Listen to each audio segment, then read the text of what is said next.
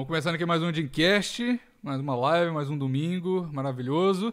E antes de começar o podcast em si, avisar umas coisas para vocês. Muita gente eu vejo no comentário aí perguntando se está em áudio. Já está em áudio, já está lá no Spotify, no, pod, no, no iTunes, está em todos os agregadores de podcast. Então, assim que acaba a live, já, já subo o áudio lá. Então já fique esperto.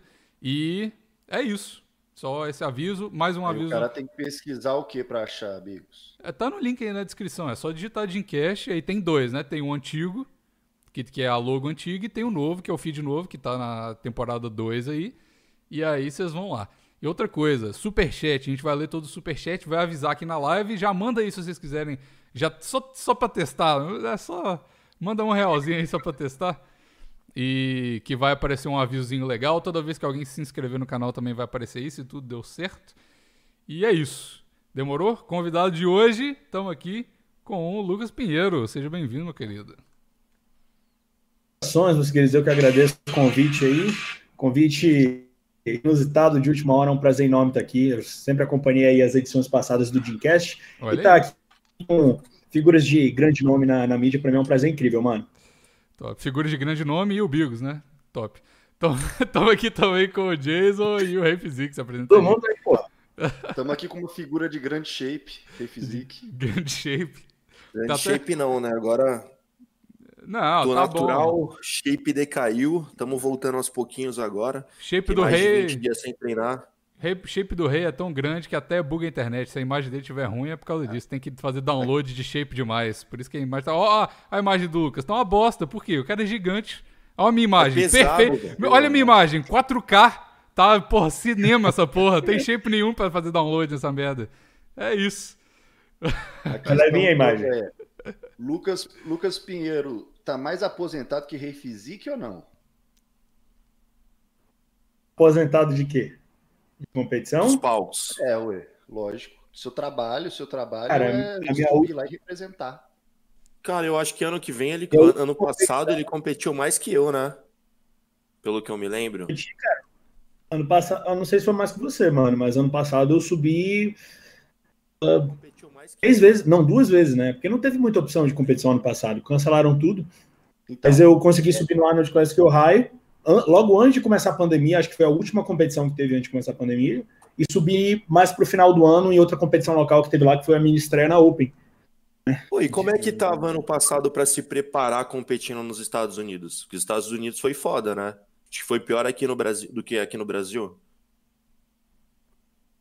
Então, é assim, cara, é, é uma discussão. Exatamente, depende do estado. Como eu moro na Flórida, é, a Flórida foi um estado onde, durante a quarentena, a gente não teve lockdown, para começar, né? A gente teve quarentena, então as academias fecharam e tudo mais. Só que, para quem ainda. Sempre tem um jeitinho, cara. Se você conhece algum dono de academia, se tem um amigo ou coisa do tipo. Eu, no caso, doido como sou, montei uma academia na minha garagem. Então eu treinei a quarentena inteira, cara, e treinei bem. Então, pra mim, não teve maior, não foi difícil, entendeu? Agora, pra quem tava sem treinar, foi foda. Ah, eu lembro É, a que Flórida- durante A aqui. Flórida que tá cheia de, de BR, então aí que o jeitinho existe de- com força, né? É. Não, eu aqui também, Uhum. né? Eu moro em Vancouver, né? Vancouver também é cheio de brasileiro aqui. Essa porra é um, um aeroporto gigante, não tem nenhum nativo nessa merda. E tava assim, mano. Tipo assim, o, o- as academias aqui, eu lembro que no início do lockdown tava rolando o. Assim, você podia ir treinar, mas tinha que treinar de máscara, porque tava todo mundo com medo, né? E aí. Ainda tem muita gente com medo, mas enfim. E aí, é, tava uma bosta, porque, porra, eu nunca tinha usado uma máscara na minha vida. A primeira vez que eu usei uma máscara foi porque eu tinha que treinar e tal, enfim. E aí, depois disso, fecharam tudo. Aí eu me fudi completamente, porque eu também não, eu não tenho uma academia na minha garagem, nem tenho uma garagem, pra falar a verdade. Mas aí agora, é, não sei até a realidade dos Estados Unidos, do Brasil, tô, tô realmente por fora. É, rolou esse negócio de ter que marcar hora pra treinar, né? Que aí você tem que, além de treinar de máscara, você tem que marcar hora pra treinar. Não sei por que, que aconteceu isso, mas era uma bosta, porque eu, eu lembro que eu treinava na Smart Fish daqui, né? Do Canadá, que Nossa. chamava Club 16. Era uma bosta horrível. Pra você ter uma noção, tipo assim, a, a, a mensalidade lá era 20 dólares por mês. Muito, muito, muito barato. E se você não. Se você marcasse e não fosse, você pagava 10 dólares porque você furou. Tipo, se desse um no-show, você pagava 10 dólares. Então, tipo assim, era uma parada absurda, assim.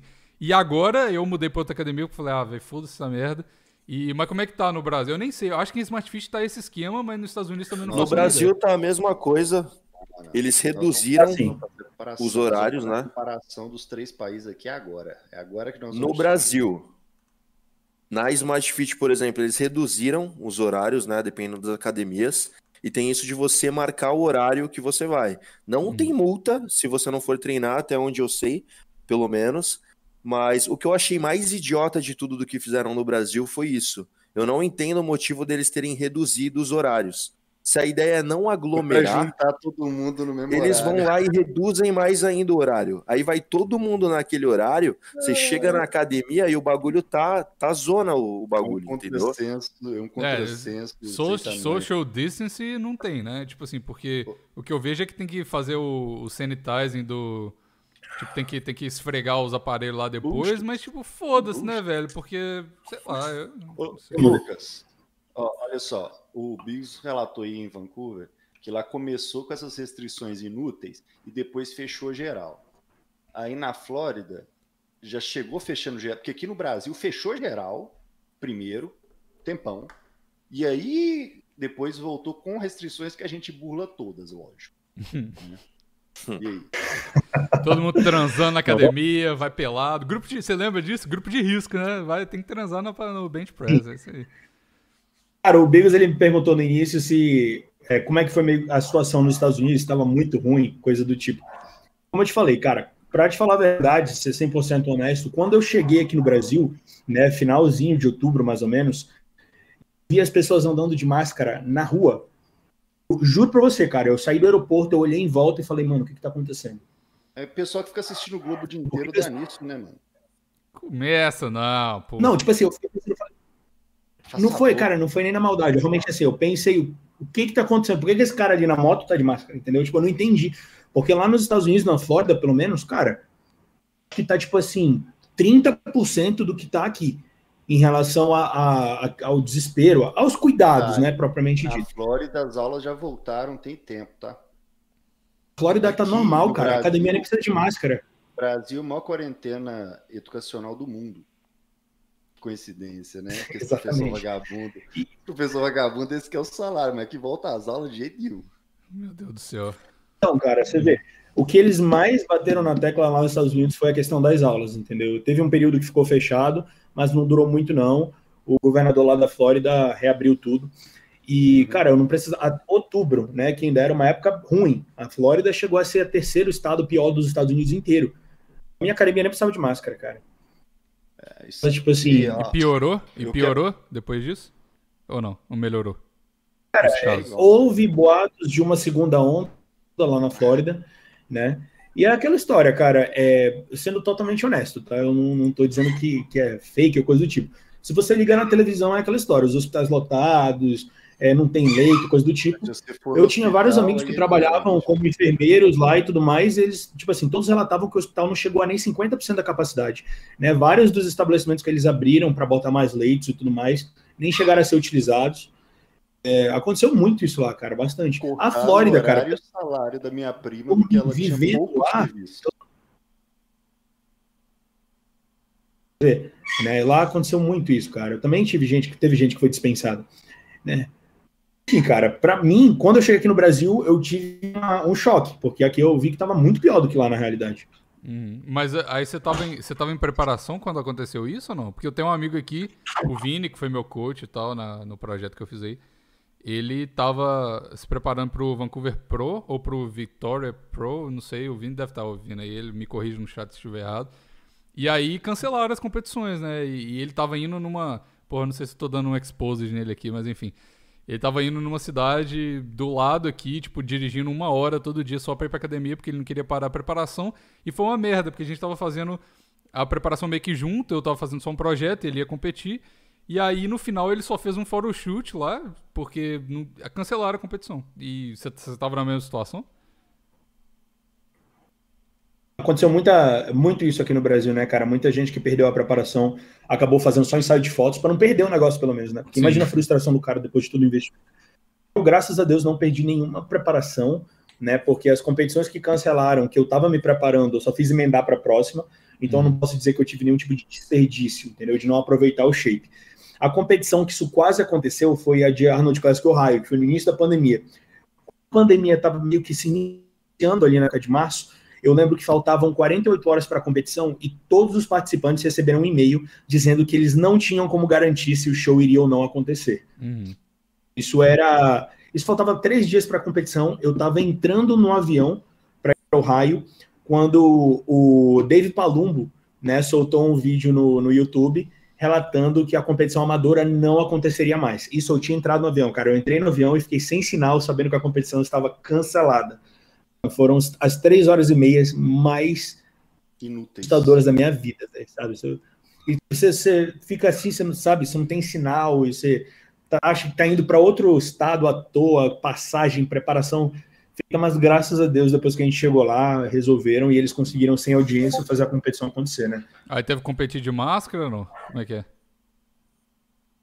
Não, Foi a gente não competiu de máscara, a gente só competiu sem audiência. É porque eu, eu vi isso, tipo assim. Ah, acho que foi o Leandro Osh mesmo que falou. Que graças a Deus teve umas, umas ah, biquíni que competiram de máscara, porque se tivesse sem máscara, elas estavam fodidas, porque a cara tava toda virilizada, não sei o que. Então. Eu mesmo, eu tava agradecendo, porque eu achei que no Rio de Janeiro, essa competição que eu fosse, fui participar, né? A gente ia ter que subir de máscara. E todo Hum. mundo sabe que meu ponto fraco em cima do palco é o sorriso.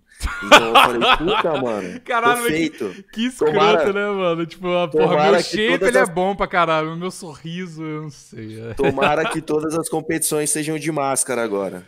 Porra, Mas mesmo, acabei nem subindo com. mesmo se não for, o rei vai continuar indo de máscara. É, não, eu tô preocupadão com o. Covid, mano. Porra, isso aí. Eu tô muito perto desses outros caras. social distancing pra sempre agora. Pô, bom demais. Mas é, a, Ó, a eu- máscara realmente dá, dá um negócio, né? Porque eu trabalho, tipo assim, eu trabalho na, na Nespresso aqui, né? E aí, às vezes, tem, tem uma galera, tipo assim, a maioria do- dos clientes da Nespresso são velhos e tal. E aí, e, e umas mi- mina muito zoada. E aí, às vezes, você vê a mina sem máscara assim. Eita, porra, meu vídeo. Então, vocês estão me ouvindo ainda, né? Então, Então, É, aí as minas aparecem lá e, tipo assim, mano, escrota, tá ligado? Mas de máscara elas parecem ok. Então, tipo, foi uma benção na vida delas. Eu acho, sei lá. Olha tá, aí. tá bom, máscara salvou, salvando a vida. O único problema da minha máscara é igual o rei. Ele esconde meu piercing no nariz. Eu fico chateado com a máscara, mas tá tudo bem. mas aí você, deixa- você faz que nem todo mundo, pô, que deixa o nariz pra fora Ah, e cobre só a boquinha, assim. mas, ah, mas se for pra fazer isso, eu nem uso E máscara. para quem tem barba, porra, Pois é, Cadê- ou cadê- coça. Coça pra vou caralho. pegar né? minha máscara aqui e vou mostrar o meu estilo de uso dela na academia. Mano, não, não é nem só que coça, cara. Porra, você vai no barbeiro, deixa o negócio na, na régua bonitinho, você bota a máscara. É, adianta Foda, nada. É, eu nem tenho barba direito e já im- imagino vocês que tem barba. Na hora é quando você vai na academia e vê a galera com a máscara assim que nem o Jason. É, A é- máscara é- cobrindo só o queixo. É só. uma queixeira, é uma queixeira, é igual de, de cavalo. É pra segurar o, o suor do queixo, ficar acumulando ali. Aham. Depois do treino você vai e, e torce assim, ó. A barba tá falhada e você vai lá e vai assim. E olha que eu sou o cara que devia ser o exemplo, né? Pois é, velho. É porque essa é porque funciona tão bem, né? Ela, ela segura a partícula tão bem que quando você respira, embaça o óculos todinho. Ô, isso é uma Tanto que bosta. ela né? segura os- as partículas de água, que eu não consigo nem. Eu, eu não consigo nem usar. Eu adoro usar óculos, né? Isso não é só gracinha, eu realmente uso óculos muito. É, gracinha, gracinha. Aí, Você velho, toma gracinha. Deixar velho. assim, deixar assim é, é loucura, fi. É no, no, no máximo assim, ó. Eu no avião só ficava assim, fi. A enfermeira, a enfermeira, a aeromoça vinha e fingia que tava mas aí- Senhor, senhor, pelo amor de Não. Deus, bota a máscara. Você... Eu, eu fiquei interessado no negócio do Lucas, é o seguinte. Ô, Lucas, você fez uma academia na sua garagem. Isso é um negócio da hora, velho. Certo. Isso é um É, isso é negócio da bom. hora pra caramba. Você, mas assim, você fez um puto investimento ou você fez aquele esquema bem. é, bem Arnold, assim, né, que. Quanto que, na sua concepção, aqui no Brasil, você gastaria numa academia em casa? Uma academia que você conseguisse treinar todos os grupos musculares. Quanto você, você acha que aqui no Brasil você gastaria? Menos Então. de 50 mil reais, não, eu acho. Não. Um não. simples halter você já vai gastar quase mil reais só. Eu sei É, porque eu aqui- fui ver isso, de montar. É, Eu, eu tinha o sonho de montar uma academia aqui no mezanino da minha casa, né? Ah, e a hora que eu fui ver numa Decathlon o preço que era para montar um halter de 10 quilos, eu falei, mano, deixa quieto, vou colocar uma esteira em casa e já era. Essa é vai assim, ser minha academia. Se você for bastante, bastante econômico, bastante econômico, igual, por exemplo, você não vai ter halter de peso variado, ah. você vai só ter de montar rosca e anilha para montar, pra você não gastar tanto. Se você pegar tudo de entrada, que é os mais safados, acho que você gasta na casa de uns 60 e poucos mil. Nossa. Se você pegar uns intermediários para ficar um pouquinho melhor, uns 100 mil. Pegar tudo top aí é 200 mil, mas eu diria que, se, vamos supor que eu quisesse fazer, eu, eu já iria pronto para gastar 100 mil. Que isso, é melhor comprar academia normal, é caralho. A minha, a minha academia que eu fiz em 2013. Então a gente está falando aqui. Em 2013 foi mais de 200 mil para fazer. E ela, e ela era metade do que é hoje em dia. Tá, vai. Academia, antes de falar para vocês o preço, só para vocês terem uma noção do que, que, tem mais ou menos. Não sei se vocês chegaram a ver alguma vez. Mas basicamente eu tenho um hack, né? Um hack de, de agachamento. Não é uma máquina do hack squat, tá? É a gaiola. Tem a gaiola, tem a barra olímpica, tenho uma média de 600 libras em peso, que dá uns 250 Mas não é guiado, quilos em, não em é guiado, é só a gaiola. É livre, não é guiado. Tenho halteres. Eu tenho aquele halter que você regula e ele vai de 5 em 5 libras até 65 libras. Ah, sabe aquele que é, é tipo um halter só que tem todos os pesos? Você vai girando o negócio, como se fosse um regulável. Hum. Aquilo ali até 65 libras, né? Que dá uns 28 quilos mais ou menos. Tenho um halter, dois no caso, né, o par, de 100 libras, que é uns 47 quilos.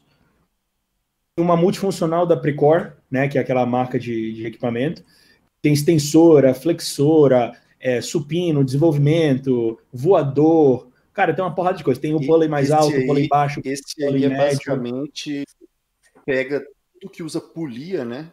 Tudo que usa polia, que é o cabo com os tijolos, e deixa tudo meio anexadão ali junto. Não é só com polia, ele também é máquina no caso. Por exemplo, o supino é máquina, é, o, a extensora é máquina, a flexora é máquina, é uma mesa flexora que vira cadeira extensora. Cara, é uma máquina bem completa, uma estação completaça. E tenho também é, uma esteira, um elíptico e uma bicicleta ergométrica. Mais algumas coisas, cara. Tem um negócio de fazer paralela. Enfim, essa academia eu gastei uma média de 2.500 dólares. Porra! Caralho, muito barato. 2.500 dólares. Tá.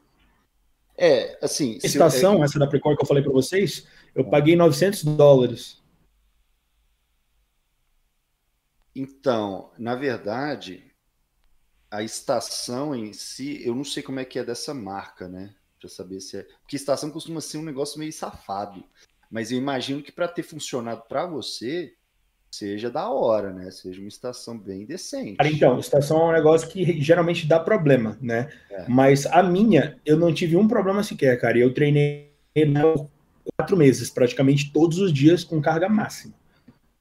Não era uma estação levinha, não, cara. Eu consegui e se preparando para campeonato, né? No caso. Não era aquele treininho safado para manter o shape. Não, cara, era um treino bom. Porque de compostos eu conseguia fazer todos os compostos pesados. Então, de composto, que dá uma das mais vai te ajudar a manter e evoluir. Não, eu conseguia fazer remada curvada muito pesado, conseguia fazer supino reto, supino inclinado, conseguia fazer agachamento livre. Então, tipo, eu tava bem servido, né? Só pelo fato de você ter uma, uma um gaiola de agachamento, cara, com barra olímpica e, e cadeira, você já consegue fazer muita coisa. Fora com todos os outros, né, para isoladores. Então, eu tinha um treino muito eficiente. É porque aqui eu acho que se um cara que quisesse fazer em casa mesmo para ele ficar mais pé no chão do negócio, ele só ia usar livre, velho. Ele ia ter que ele pegava uma gaiola de agacho, uma cadeira reclinável, tá ligado? Fazer tudo que é de cadeira ali. E a cadeira do supino, né? Pega a cadeira no supino reclinável. É. Meu cachorro tá e... tá comendo bagulho da mamita. E a anilha barra e peso. E, e só. Você, compra um elástico, compra um elástico e faz. Ninguém aqui, ninguém tem shape para isso aqui não. Lucas, tudo bem? Eu, porra, irmão, comprar um uma caneta Bic, vem com dois elásticos amarelos, eu já ó, faço aqui. Um mês antes de começar a quarentena nos Estados Unidos, a quarentena era, um, era assim, uma especulação, né? Quando as pessoas começaram a falar, ó, talvez de quarentena, talvez de quarentena, não esperei o, o sim, entendeu? Eu saí, eu fui na mesma hora numa distribuidora de equipamento usado e comecei a montar minha academia. Que quando iniciou a quarentena de fato, cara, todos os equipamentos esgotados, velho. Sem comprar nada, todo mundo comprou. É, esse aí é um outro truque antigo que quem trabalha com academia conhece, que é se você quiser fazer, vai em academias, principalmente uma que já esteja fechando, pá, uhum. e compre uhum. as paradas dos caras, que, que, os caras estão querendo trocar, ou então uma academia mais velha. Você vai lá e compra as coisas do cara por um terço do preço. Não, teve, aconteceu isso aqui também, o, o durante a quarentena, uh, durante quando começou, na verdade, teve essa, essa, essa uma das, das academias mais famosas aqui do Canadá, não só de Vancouver, chama Steve Nash, que é daquele cara que era jogador de basquete e tal, não sei se vocês conhecem. E aí esse cara tinha, tipo assim, umas cinco, cinco academias aqui em Vancouver e, e muitas outras né, pelo Canadá aí. E aí o cara não conseguiu... Mano, é uma das maiores academias que, que existia. E o cara não conseguiu segurar a onda do, da, da quarentena e falou... É. Aí rolou aquele esquema estilo Blockbuster e Netflix, tá ligado? que a Netflix, uh, aqueles, uh, a Blockbuster tentou comprar a Netflix por bilhões, e não quiseram, e no final, uh, ao contrário, na verdade, e aí a, a, Blockbuster foi, foi pro caralho por causa do Netflix, e eles compraram por um bilhão no final das coisas, na verdade. E aconteceu a mesma coisa. A Club 16, que era a, a Smart Fish daqui que eu trabalhava, que eu, que eu malhava, é, comprou todas as localidades da, da, da Steve Nash, transformou o nome e comprou basicamente por causa dos pontos. E foi isso que aconteceu. A, a, acho que foi a Lojas Americanas que comprou a, a Blockbuster só por causa dos pontos e não por causa da loja. E aconteceu isso, porque tipo, a galera não tava conseguindo segurar a onda porque não podia ir treinar. E como é que você fica três meses sem receber? O Jay não sabe aí, ele tem academia porra, é, é difícil segurar a onda, né? E aí um monte de eu, gente. Inclusive... E como eles trocaram os aparelhos, aconteceu isso. Muita gente foi lá na academia e comprou só os aparelhos, tipo assim, meio que. quando a loja tá fechando, ó, estamos fechando, tem que queimar um de estoque, tá ligado? Blockbuster vendendo DVD, fi. É, exatamente. Eu, inclusive, exatamente. treinava numa academia que o cara ele deu um upgrade fudido na academia dele em questão de aparelhos, só comprando aparelho de outras academias que estavam quebrando nessa fase. Uhum. Ele comprava aparelho muito mais barato porque os caras quebraram e estavam desesperados querendo se livrar porque não tinha mais o que fazer. É, isso aí é o mercado, né? Tá certo. É, e, e principalmente se o cara tiver aluguel para pagar, aí que tá ferrado. É, Mas exatamente. O negócio, o negócio é o negócio é o seguinte. Ah, é, quero perguntar pro Lucas aqui. Aí você fez aí as suas competições, deu certo, legal, conseguiu treinar em casa. Em casa você treinou para a segunda competição do ano, certo? Hum. Cara, na verdade, o que aconteceu? A, o período da quarentena foi basicamente o meu período de off, né? Foi a minha transição de uma competição para outra. Quando as academias reabriram, faltavam 12 semanas para minha competição. Então, hum, vamos dizer que durante semanas, não, a segunda segunda. Então, eu, durante a minha preparação inteira, as duas eu consegui treinar numa academia normal. Eu não precisei treinar em casa. O em casa foi no intervalo ali mais, entendi. Então foi meio que no off, digamos assim. Isso é, é o verdadeiro significado de off, na verdade. Exato. Exatamente. O que, que, você achou? O que, que você achou do nível do Arnold Classic Ohio esse ano, por conta de tudo que aconteceu? Cara, tava animal, tava muito forte mesmo. É, exemplo para você, cara. Para quem acompanhou o evento, né? Vocês devem ter acompanhado, visto na live. Muito atleta, muito atleta. Eu acho que eu nunca vi tanto atleta na Open na minha vida, numa competição. Eu acho que só atleta Open ali devia, devia ter pelo menos uns 400 para mais. Na Classic Physique, que foi a categoria que eu subi, cara, na minha categoria tinham 47 atletas. Você tira por aí, mano. Então o nível tava muito forte. Você tinha, por exemplo, o cara que ganhou a minha categoria, ele era austríaco. Então o cara já tinha ali o sangue do Arnold nas veias. Uhum. É, foi igual na Muscle Contest, então. É isso que eu ia mencionar, aproveitar um ensejo do rei, que é o seguinte, devido a essa redução abrupta da quantidade de competições, a gente percebeu uma concentração muito grande dos caras nas poucas que tiveram. E assim, esse ano, eu, o, por exemplo, ano passado, só para só exemplificar, né? Ano passado, por exemplo, uma galera tipo, decretou quarentena. Eu fiquei chocado com a quantidade de nego que veio me procurar para preparar. Os caras estavam realmente acreditando que sei lá qual que estava marcado ia acontecer. E acabou que quase nenhuma aconteceu.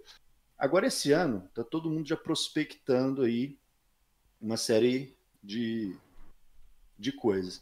Mas eu tô vendo que as maiores meio que já estão definindo datas, né? Tipo o Arnold Ohio também. As maiores já estão definindo datas, mas e as outras competições? As outras elas estão retomando também ou elas estão é, tipo todas sob alguma dúvida e aí o pessoal nem marca, nem anuncia, nem abre inscrição? Nos Estados Unidos menores? É. Nos Estados Unidos as competições é, mesmo durante a pandemia, aconteceram várias, cara. Aconteceram várias, teve várias que foram canceladas, outras foram remarcadas, mas muitas aconteceram. Tanto que a minha esposa, ela competiu, eu acho que umas quatro ou cinco vezes no ano passado. Dessas cinco competições, bem umas três foram canceladas, que ela estava em preparação. Ela ficou em preparação o ano inteiro, então ela só ia para a próxima, tá? Cancelou, vai para a próxima. Mas teve várias que aconteceram, cara. Em nenhum momento ficamos sem competições. Até porque você vê, lá nos Estados Unidos a gente tem o grande diferencial de que todo final de semana tem competição. Na Flórida, todo final de semana você tem alguma competição em algum lugar. Então, é, pela grande variedade, né, nós ainda conseguimos ter várias.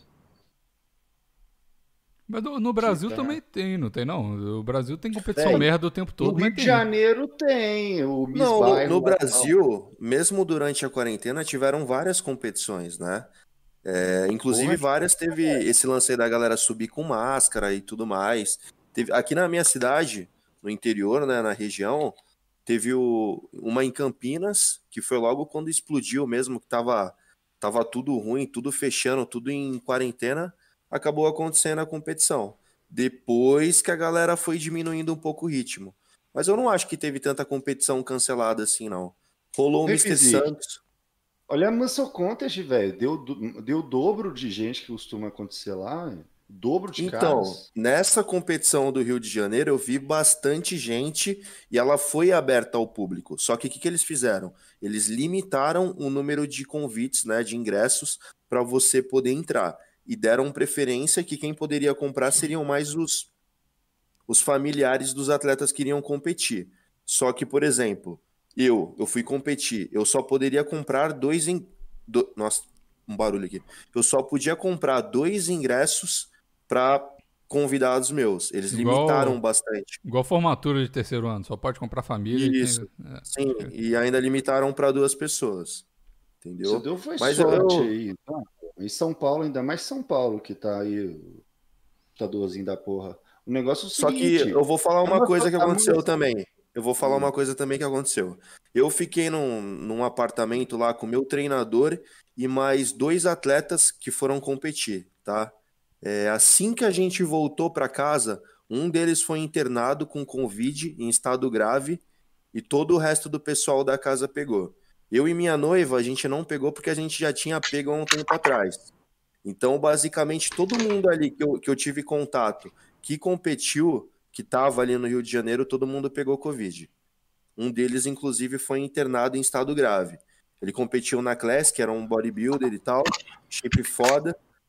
Aí, sim, aí chegou na cidade dele lá, acho que deu um, dois dias, ele já estava internado com o pulmão comprometido, tendo que ficar com, com o negócio de ar lá, de oxigênio. É. Eu sei que meu pai pegou esses dias. E eu tenho, tem uma galera que começou a vacinar. E mas assim, essa é a parada. O que eu, que eu quero perguntar pro Lucas é o seguinte: qual que, porque assim, eu nunca competi, né? Eu, eu acho que eu, eu, nunca uma vez eu acho que eu vi uma competição de bodybuilding, eu acho que foi no sei lá, numa dos Arnold Classic Expo Nutrition da vida que a gente foi aí junto. Mas o que, que você acha, o Rei também que já competiu? É, igual o que estava tendo no futebol, né? O futebol, os estádios estavam sem público e estava tendo só jogo. Tá ferrando o futebol isso Então, cê, o, o, futebol tem certeza, também não, não curto futebol, mas eu tenho certeza que que muda muito a vibe, mas você acha que muda muito a, a, até porque tem um nervosismo que tem muita gente te vendo, e embora sejam os juízes que, que estejam te julgando, mas tem muita gente te vendo também e ali dá uma empolgação e também dá uma atenção a mais. Você acha que fazer uma competição com ninguém vendo, que teve alguns casos desse jeito, ou só com, a, com os familiares, juiz e a família, ou só juiz, você acha que, que afeta muito? Cara, eu competi sem plateia no Arnold, eu sei o que é isso. Então é assim, cara, eu juro pra você, a gente subiu no Arnold, é, cara, não tinha nem música na hora do palco. Nossa. Praticamente, era uma música baixinha que você nem ouvia, tá entendendo? Por, você ouvia mas... praticamente assim, a respiração dos juízes. Mas por que, que não tinha música? Pega Covid por causa de música também? O que, que é? Não, não sei, cara, não sei. Não sei, de repente, se tinha, tava muito baixa e na adrenalina ali eu não percebi. Mas, cara, se eu, a única coisa que eu conseguia ouvir no palco era a respiração dos caras do lado, né? Todo mundo ofegante. Uhum. Então, é bem ruim, cara, é bem ruim. É você ter a plateia ali do lado, na hora que você faz uma pose boa sua, a galera aplaude, aquilo ali te dá um uhum. gás, né? Em qualquer esporte, não só no, no bodybuilding. Mas com certeza isso que... fez, fez eu acho que principalmente numa competição do, do nível no Arnold Classic Ohio, que você tá numa feira gigantesca, com milhares de pessoas ali parando para te assistir, tem pessoas que sim, podem se sentir intimidadas por causa disso e ficar nervosas e tudo mais. Mas um para quem se também, né? motiva né? em cima disso, dá aquele gás, aquele pico de adrenalina, adrenalina, e você fala, caralho, mano, que foda, não acredito que eu tô aqui, entendeu? Então, deve desanimar um pouco, né? Cara, você tá eu não sei você, cara, mas sinceramente, é, eu me sinto muito mais à vontade quando tem plateia, tá entendendo? Quando tem a plateia, a plateia te dá um, um gás, assim, um up. Quando só você e os jurados, cara, é tipo assim, mano. Sabe, você, imagina, imagina você palco, não tem plateia. Você faz uma pose que você acha que para você é foda. Você olha pra plateia, tem só cinco jurados te olhando assim. Sim, ó, vou então, falar tipo... uma das sensações mais fodas que eu já tive na minha vida, cara. Quando eu fui para Portugal lá com o Léo Araújo, era a minha estreia na liga profissional, tá? Aí, pô, outro país e tudo mais, cheguei lá em cima do palco, a gente subia por um elevadorzinho assim. Foi até a competição com a... Porra, Nala, cachorro aqui tá pentelhando. Foi uma das estruturas mais tops que eu já participei de uma competição. A gente foi num elevador lá embaixo e foi subindo assim, ele foi girando. Caralho. A hora que eu subi assim e me apresentei e a galera de Portugal gritou porque falou meu nome, não sei o quê, aquilo me deu um gás, uma motivação tão grande, cara, que eu acho que foi a. a Os caras mandaram competições... Ora, pois! Todo mundo gritando um... lá em português. Foi, foi. Mano, foi, foi a minha melhor apresentação, assim. Aquilo me deu um, um gás, uma adrenalina, uma motivação tão grande que eu falei, caralho, mano, não tem como você não se motivar com isso. Hum. Entendeu? É, eu imagino também, porque fica, fica parecendo uma apresentação de TCC, né? Eu sei a banca, a galera vendo vocês apresentando e falar, ah, realmente, tudo bem, tá. Esse, pois. Essa é só, porra, tomar no cu, porra. O negócio é show, né? Show, é, é, a, mesmo, a palavra mesmo fala, que é, você tá se apresentando pra galera. A, além de você estar tá sendo julgado ali, você tá demonstrando ali um negócio que a galera gosta de ver. Fala, pô, o resultado final de todo o processo que você passou e, tipo assim é um, todo mundo ali, não todo mundo, mas muita gente que entende do bodybuilding sabe que, a porra, real, foi um... A real é que se sente abraçado pela galera, sabe? É. Você fala, caralho, mano, esse é, essa é a minha galera. Eu tô aqui em cima fazendo meu trampo, a parada que eu amo, e, e tem a galera aqui torcendo por mim, tá correndo junto comigo. Tem gente que, como eu falei, pode se sentir intimidada com isso, ficar nervoso e perder a linha. Eu já hum. não, eu curto pra caralho. Isso me motiva, me dá um gás, entendeu? Mas não, não faz você sorrir. Não fica feliz a ponto. Não, de... é a máscara. Por isso que eu fiquei feliz com a máscara, mano. É. A hora que eu vi, eu falei, puta, vou subir de máscara, já era.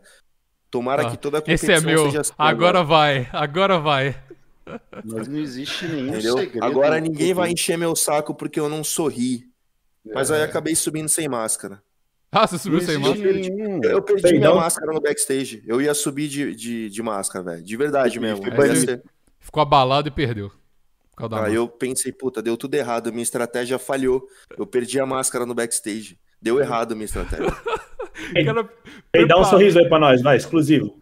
Dá um sorriso aí. Peraí, peraí. Ah, sorrisinho fake. Vai, dá um sorrisão bonito. Aqui, ó. Aí, ó. Olha aí. Ah, bonito. moleque. Menino bonito. É, porra, não, não existe nenhum segredo quanto a esse negócio de público, porque estatisticamente todos os esportes têm o fator jogar em casa. Quando o pessoal tem gente torcendo por eles, o desempenho melhora. Isso é, é, é fato comprovado ao longo de mais de 100 anos de estatística de hum. jogos em todos os esportes, são esportes em grupo. Então, fato, é um fato que se você. Porque o problema é, né? Se o cara chegar no palco para competir lá e não haver reação nenhuma, né? Ninguém faz mas, isso, um mas isso é parte do, do, da parada também. Se, se ninguém tá reagindo, quer dizer que tá alguma coisa errada, né? Tipo assim, o cara fala, caralho, agora eu vou mandar o meu double biceps aqui e a galera vai pirar. E todo mundo, ah, tá bom, double biceps. Aí você fala, porra, tá mas, ruim. Mas aí o cara já diz, já vai embora, né? já vai falar, ah, então foda-se vocês também. Ninguém reagiu ao meu double biceps, tô cheio porra. de veia aqui, caralho. Mas olha, olha só. É essa sensação que dá, tipo, você fica se perguntando, pô, será que eu tô uma bosta? É não, você, não, você, não, tem feedback ali, né? Nenhum. É igual eu imagino um. Esse, esse, negócio eu nunca eu não entendi essa, essa porra de que tava rolando esse show live na quarentena de, de artista. Mano, que bosta! O cara tá gravando, aí o cara fica vendo o chat lá, a galera pirando no chat do YouTube. Ah, velho, foda-se, porra. É porque ah. você tá por fora, filho. Os caras tava hum. fazendo e atrás da câmera, quase a maioria deles tava rolando uma festinha, filho. Ah, mas não, não é a mesma coisa. Festa, então, não é a mesma coisa. Mas era como se ele estivesse tocando na festa dos amigos. E eu, eu descobri isso em vários. É tipo, é, atrás da câmera tinha tipo uns 15 nego. Tá ligado? Teve cara que se fudeu por causa disso, que vazou. Um cara acho que filmou errado assim, pegou é. mó galera lá atrás, deu, virou notícia. Teve vários que vazou, só que alguns tinham tipo 10 pessoas, outros tinham. Quando o nego tá fazendo dentro da casa deles, às vezes tinham 5, aí não dava problema. Mas o que vazou, eu acho que foi o Gustavo Lima, que tinha uns 30 nego, né? Que ele é daqui, inclusive. É, mas o Gustavo Lima tá cagando pra tudo isso, né? É lógico, ele tá certo. O cara fez Mas, um só para pra gente não ficar se estendendo nesse assunto de Covid, tinha uma coisa que eu queria perguntar aqui para você. Rei. Obrigado por isso. Esse ano você vai buscar esse Procad ou não vai? Qual o seu projeto? O que, você tem em mente? O que, que você vai fazer?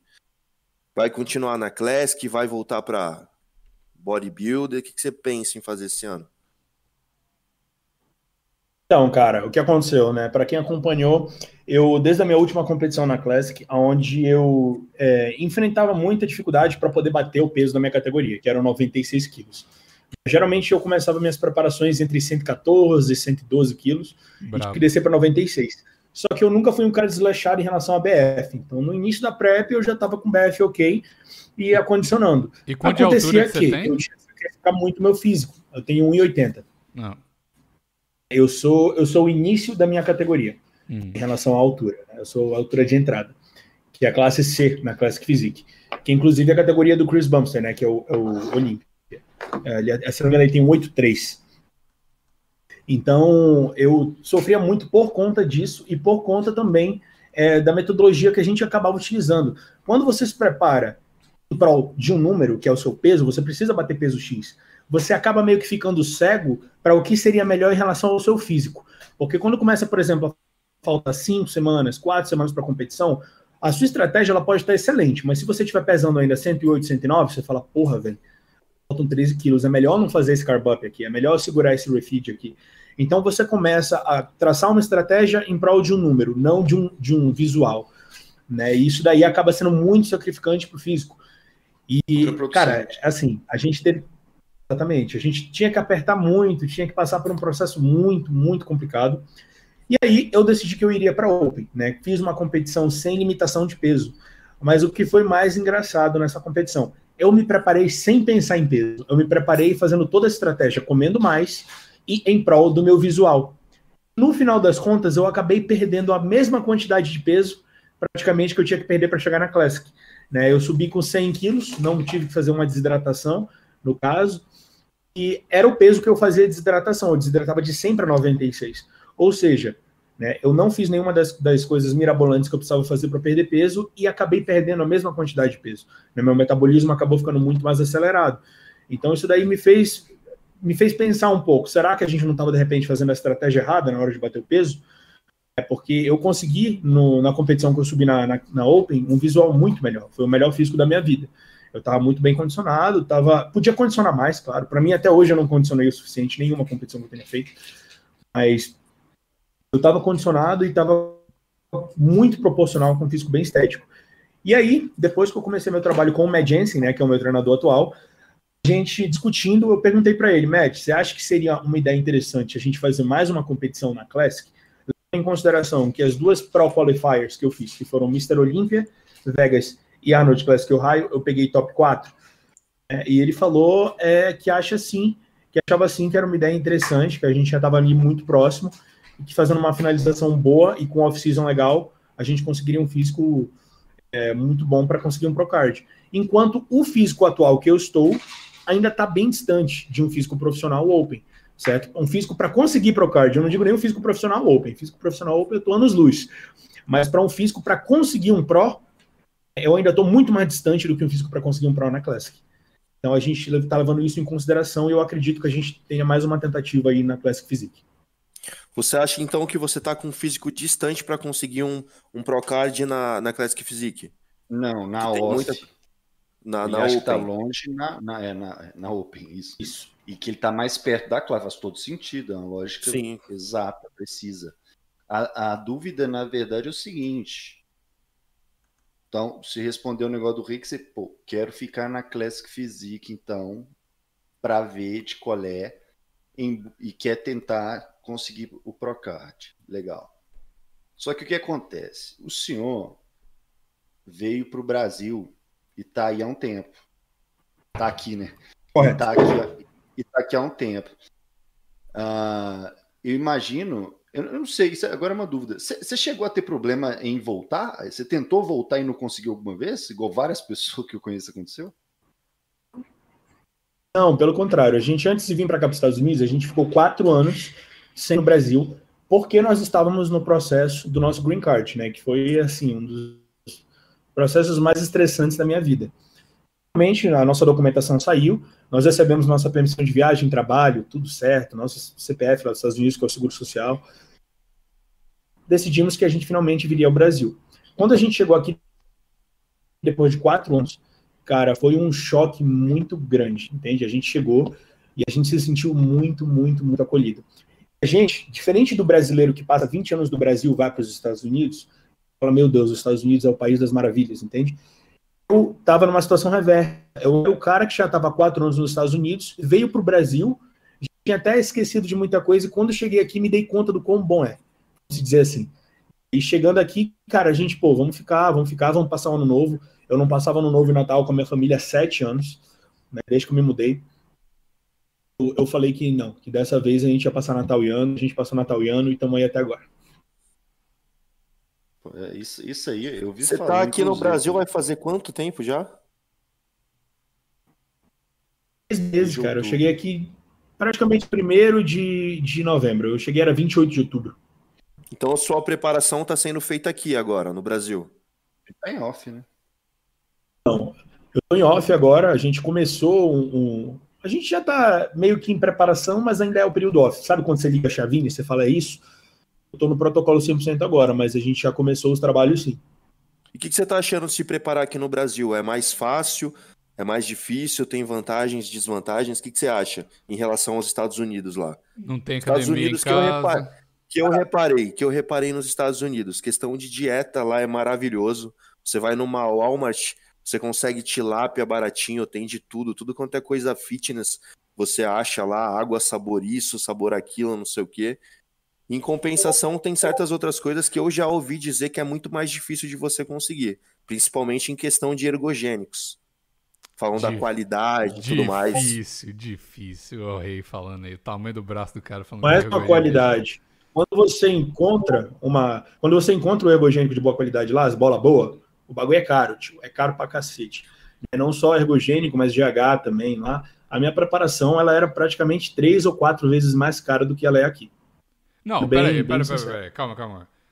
Isso aí você tá falando se você ganhar em real e, e comprar em dólar. Porque aqui é barato demais, é muito, muito, muito barato. Muito, muito barato. Não, não, não, não, peraí. Não, não, não, sim. Barato entre aspas. É aqui barato, Brasil, brother. Se você for se preparar. É barato se você for tomar coisa vagabunda, velho. Não, Agora, não, vamos não, fazer não. uma comparação. Não, calma, calma aí. Eu Não, tô vamos falando... fazer uma comparação legal Vamos. aqui, então. Tá. Vamos Vamos. pegar aqui 10 ml de Durateston. Hum, Pode, pode ser de Vial, pode ser o Vial, o bujãozinho, tá. tá? Aí, aí no Canadá, quanto Hum. é que você vai conseguir? 10 ml de um Durateston. 10 ml de. Não é Durateston, né? É o testosterona É. em geral. É, Assusta não. 50 dólares. É muito barato, velho. É muito acessível. barato. Tá. E é, Ó, e é aqui- bom. é, aqui 10 esse aqui, a aqui fonte. 10 ml de- Agora, Hum, Aqui 10 ml de um, de um da Sustanon da Lander, por exemplo, que é de farmácia, hum. que é 100%, é 200 conto. Então, tá no mesmo preço, velho. A Oxan aqui eu lembro que 60 cápsulas era 80 dólares. É, bem- é muito barato, velho. Eu, tipo assim, eu ganho em dólar, né? Então é, é diferente pra mim, mas é- eu acho muito barato. Mesmo no Brasil, se vier pra cá e tiver como é, levar de volta, ainda assim vale a pena. Se é 200 dólares, se é 200 reais um, um, é, 10 ml, você pagar 50 dólares aqui, ainda vale a pena. É dólar canadense, é mais barato que o dólar americano ainda. Então, eu acho que vale a pena, não? Tem, tem, tem um pequeno detalhe. Hum. Eu já, nos Estados Unidos, eu já usei testosterona de 40, de 50, de 60, de 70, de 80, de 90, de 100 dólares. Agora, minha pergunta para você, Bigos, é o seguinte, cara. Você já se preparou em alto nível? Não, né? Não, mas eu- eu- pois é, esse, eu, eu também não, não uso. Não tô falando das paradas que eu uso, eu não uso nada. Exatamente. Mas essa fonte Mas que é aí eu tô que tá. falando é de um atleta pro que usou um atleta pro conhecido no Brasil que, conhe, que usou ele e não reclamou. Entendeu? E um atleta assim, É um cara, ó, porque nível, que é- nível assim. que é não o vou falar não, é um cara que fuma maconha aí no meio. Não vou falar quem que é não, mas é o, o que é esse cara aí. No Brasil. todo mundo. Tá bom, de- deixa eu perguntar um negócio para você. Deixa eu perguntar um negócio para você. Hum, acontece? Geralmente, cara, quando você é atleta e você compete em alto nível, percebe a diferença de você pegar uma testosterona que seja, mesmo que levemente subdosada, com uma que é 100%. ah, Essa diferença, cara, você, você é perceptível, você consegue.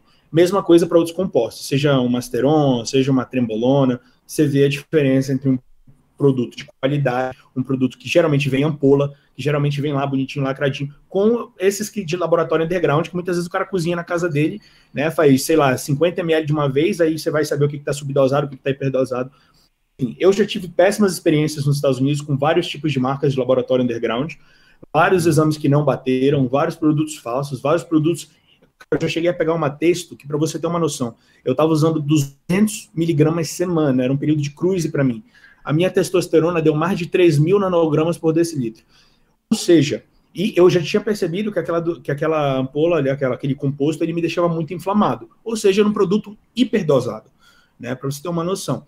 Acontece, cara, acontece. Quando é laboratório underground, acontece de tudo que você possa imaginar. né? Fora a troca de produtos também. Gente vendendo Masteron, falando, fa- sendo que é testosterona e por aí vai. Né?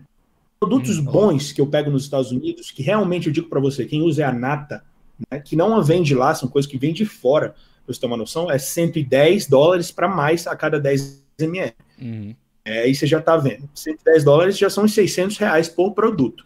Você vai fazer um ciclozinho básico de Dura, Masteron e Trembo? Básico, né?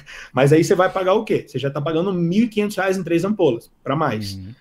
Então, cara, é caro, é caro. E agora, a comparação que eu fiz para dizer que o custo de vida lá é muito mais caro. Eu ganho 80% da minha renda, 85% em real. Então a gente não está, obviamente, comparando a um cidadão americano. A gente está falando aqui de um brasileiro que ganha em real e se banca nos Estados Unidos. Aí o jogo vira totalmente, né? Então, Então, o que é- acontece? Aqui no, aqui no Brasil, para vocês terem uma noção, eu gasto no supermercado uma média de 300 reais, 350 reais, caro. Supermercado cheio, enche, enche o carrinho. Nos Estados Unidos, o mesmo supermercado eu pagaria 250, 270 dólares. Entende? Então, você convertendo fica mais caro. Se você é americano e ganha em dólar, sua vida tá feita. Então, é, é- é por isso que eu tô falando. Tipo assim, é- são duas coisas diferentes. Você falar que uma coisa é cara ou barata, é dependendo de como que você ganha, né? Como que, qual é o estilo de vida que você vive. Então, por exemplo, eu tô, tô falando assim, pro Canadá é barato. É, se você colocar como base o, o salário mínimo aqui, que tá entre 14 e 15 dólares por hora, que dá aí 2 mil, 3 mil dólares canadenses por mês, é muito barato. Se você comparar com mil reais de, de salário mínimo do Brasil é, com uma pula de 200 reais, não, não tem, tem comparação. comparação. Mas eu acho que o dólar canadense hoje está tá 4, 4 reais mais ou menos, que é um pouquinho mais barato que o, que o americano, né? Eu acho que mesmo uhum. vindo para cá, eu não sei, eu, eu realmente, igual você falou, esse negócio de alto nível, e eu também não, não uso a testosterona, então não sei, não sei te falar. Eu sei que essa testosterona, um atleta pró do Brasil veio para cá, usou e não reclamou, essa mesma que eu tô, tô falando o preço aqui. Eu acho que 50 dólares, você vai pagar 200 reais. Ainda assim, tá barato, porque você tá fazendo a conversão pro real, ganhando em real e ainda assim tá o mesmo preço. Então eu acho que. Eu não sei se essa é a melhor, não, não faço ideia mesmo. Então não, não sei se tem outros. É, outro, se esse cara usou e só falou que, que não era boa para não chatear o amigo meu que indicou, sei lá. Mas eu acho que se você for comparar ipsis literis, né? o, o comprar, fazer um ciclo ganhando em real, comprando no Brasil e comprar, fazer um ciclo ganhando em dólar aqui no Canadá, eu acho que é, é mais acessível, né? Não estou falando que é mais barato, mas é mais acessível para o cidadão canadense ter os ergogênicos do que para o cidadão brasileiro ter os ergogênicos. Ou não?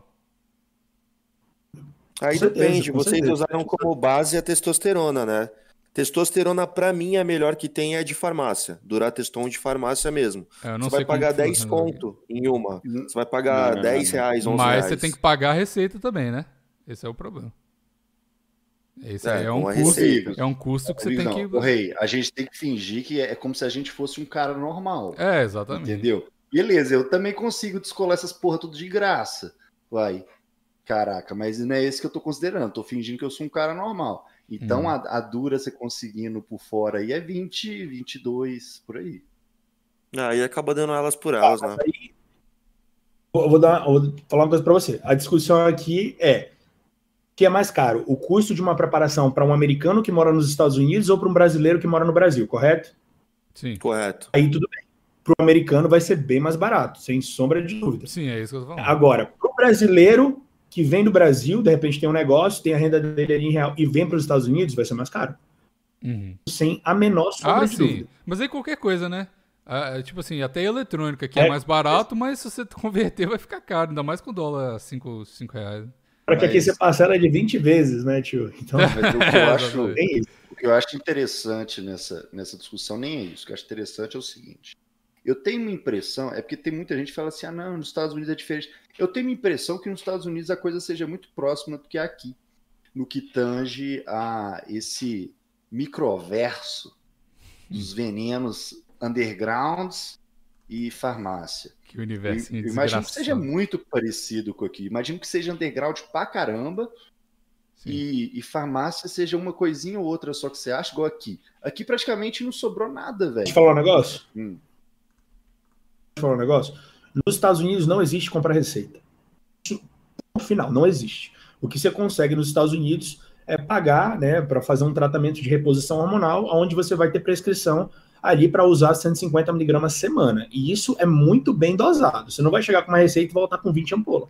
Isso não existe, certo? Produto de farmácia nos Estados Unidos, no que tange esteroides anabolizantes, cara, muito, muito, muito raro. Quem usa bomba nos Estados Unidos, quem cicla, para underground. Você quer ouvir um negócio? Quantas farmácias, quantos laboratórios undergrounds vocês veem as pessoas postando por aí, indicando, falando eu uso é bom? Dezenas, certo? Tem vários, vários aqui no Brasil. Quando você, quando você vê nos Estados Unidos? Um cara. Nos Estados Unidos, para você conseguir um, uma fonte de um laboratório underground, você tem que chegar na sua academia, procura o maior nego da academia e pergunta para ele. É assim. Sim. E é, eu sempre tive essa impressão. Entendendo? Eu sempre tive a impressão Isso. que é justamente você... desse jeito e que, inclusive, eu sempre soube que aqui tem mais opção que nos Estados Unidos, mas mesmo aqui agora estão cortando as opções. Então, por exemplo, quem usa coisa de farmácia mesmo, geralmente, ou é só Durateston ou Cipionato, né, que é o Deposteron. É só esses dois, basicamente, velho. Nem o Hemogenine que tá pegando de farmácia direito mais, porque você não acha. Estão cortando. Nos Estados Unidos eu tenho a é, impressão véio, que. É difícil achar, né, cara? Tem um texto lá para o pessoal fazer posição, e é isso aí. E se você quiser alguma coisa nível farmácia, é, é importado. É de quem está trazendo de outro lugar, igual aqui que vem do Paraguai, por exemplo. Os laboratórios que eu uso nos Estados Unidos, a grande maioria deles é de Portugal. Uhum. É, porque até estava ouvindo o, o Brain Games com o, com sizing e ele tava falando que em Portugal o bagulho é sinistro lá. Você vai na farmácia e compra trembo e foda-se, né? É isso aí. É, é igual no Paraguai. É igual no Paraguai. Porque a galera assim. ela tem muito essa fantasia de que nos Estados Unidos é, nossa, lá é o lugar para você ser bodybuilder. Lá você vai ter tudo facilitado do bom e do melhor. E das vezes que eu fui, eu achei que foi completamente pelo contrário, cara. Não, você tem outras coisas, ouvi, né? Mas a, a, a, os venenos não. A, então, o, o, mas aí se você se hum. você vai pegar a base de um fisiculturista, é um dos pilares. Ele vai né? precisar disso, é um dos pilares. Ele não pode ficar sem. Uhum ou correr risco de usar alguma coisa vagabunda e não sei o quê. Então eu já, se eu fosse para os Estados Unidos, eu ficaria meio perdido assim. Tem uma ah, dúvida mas... legal. Eu tenho ah. uma dúvida legal. Eu só, só a última, última coisa que eu vou falar. É, o, o sobre esse negócio do, do Zanabol é isso. Igual o, o Lucas falou. É, se você. É, pelo que eu vejo aqui, porque eu tenho. Não vou citar nomes, mas vocês podem triangular quem que é. O, eu tenho um amigo aqui que ele é fisiculturista e ele, né, enfim, ele não é pro, mas é aqui no, no, Canadá. Bom, falei, é, exato. O Fabrizio do Canadá aqui, ele ele me deu o toque das paradas, né? E aí eu fiz o projeto lá, igual eu tava falando no chat que o Biggs desiste dos projetos, vai ter um vídeo aí, vai ver aí, entra no canal e vê o vídeo do projeto finalizar lá. Enfim, ah, se você conhecer as pessoas, é muito fácil. Eu, eu não vi, porque na época do, do, do, é do Brasil. Também. Então, no, na época do Brasil, eu usava as paradas e tal. E, e, assim, eu conhecia vocês, basicamente vocês eram meus contatos. E aí é, era muito fácil conseguir as coisas. E na minha cidade também, Belo Horizonte e tal, tinha, tinha muita gente que eu conhecia. Então era, eu tinha várias fontes. Se, se uma caísse, eu já recebi várias mensagens no WhatsApp. Apaga todas as mensagens que a casa caiu. Várias vezes eu recebi isso. E... Ih, o Lucas caiu aí. Mas aí. É, a casa caiu, a casa caiu. A casa caiu. Mas aí, e aqui é a mesma coisa. Eu senti zero diferença disso no Canadá, porque se você conhece um cara, esse cara vai conhecer um milhão de caras, você tem várias oportunidades. Então, assim, farmácia eu não sei, nunca, nunca pesquisei, mas realmente é a mesma coisa. Para laboratório underground, eu acho que não muda muito, entendeu? Deixa eu. Não tô ouvindo nada. Repete, seu, áudio, seu áudio bugou, Lucas. Peraí também. Vai testando aí. Tá muito cagado. Oi, oi, oi. Não. Tá muito. Oi. Tá de longe o áudio.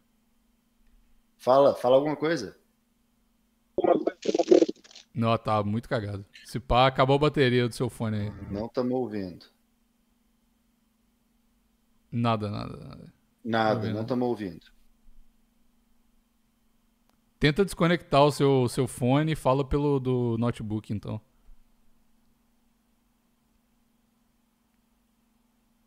Não estamos ouvindo nada. Não estamos ouvindo nada.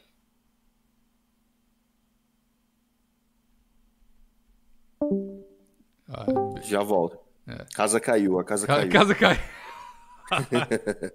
apaga, apaga a live, apaga a live. Apaga, apaga. Ah, mas enfim, o que, que você ia falar aí, Jason? Manda aí. Ah, ah, eu ah, tenho é. uma dúvida. Fala Não estamos ouvindo. Um pouquinho de nada. Você tá, tá pelo celular ou pelo notebook? Tem algum mau contato, alguma coisa. Tenta entrar aí pelo celular. E nós vamos falando aqui enquanto isso. A, não, a dúvida que eu tenho. O Lucas já volta, a casa caiu para ele. A casa caiu. Coitado. ó, eu, eu, vou, eu vou aproveitar então, vou perguntar para você, Bigos, mas eu acho que você não vai saber responder tão bem. Ah, o Bigos é natural. Tá me não, não tem a ver com isso, não. Hum. Não, tem a ver com o seguinte: hum.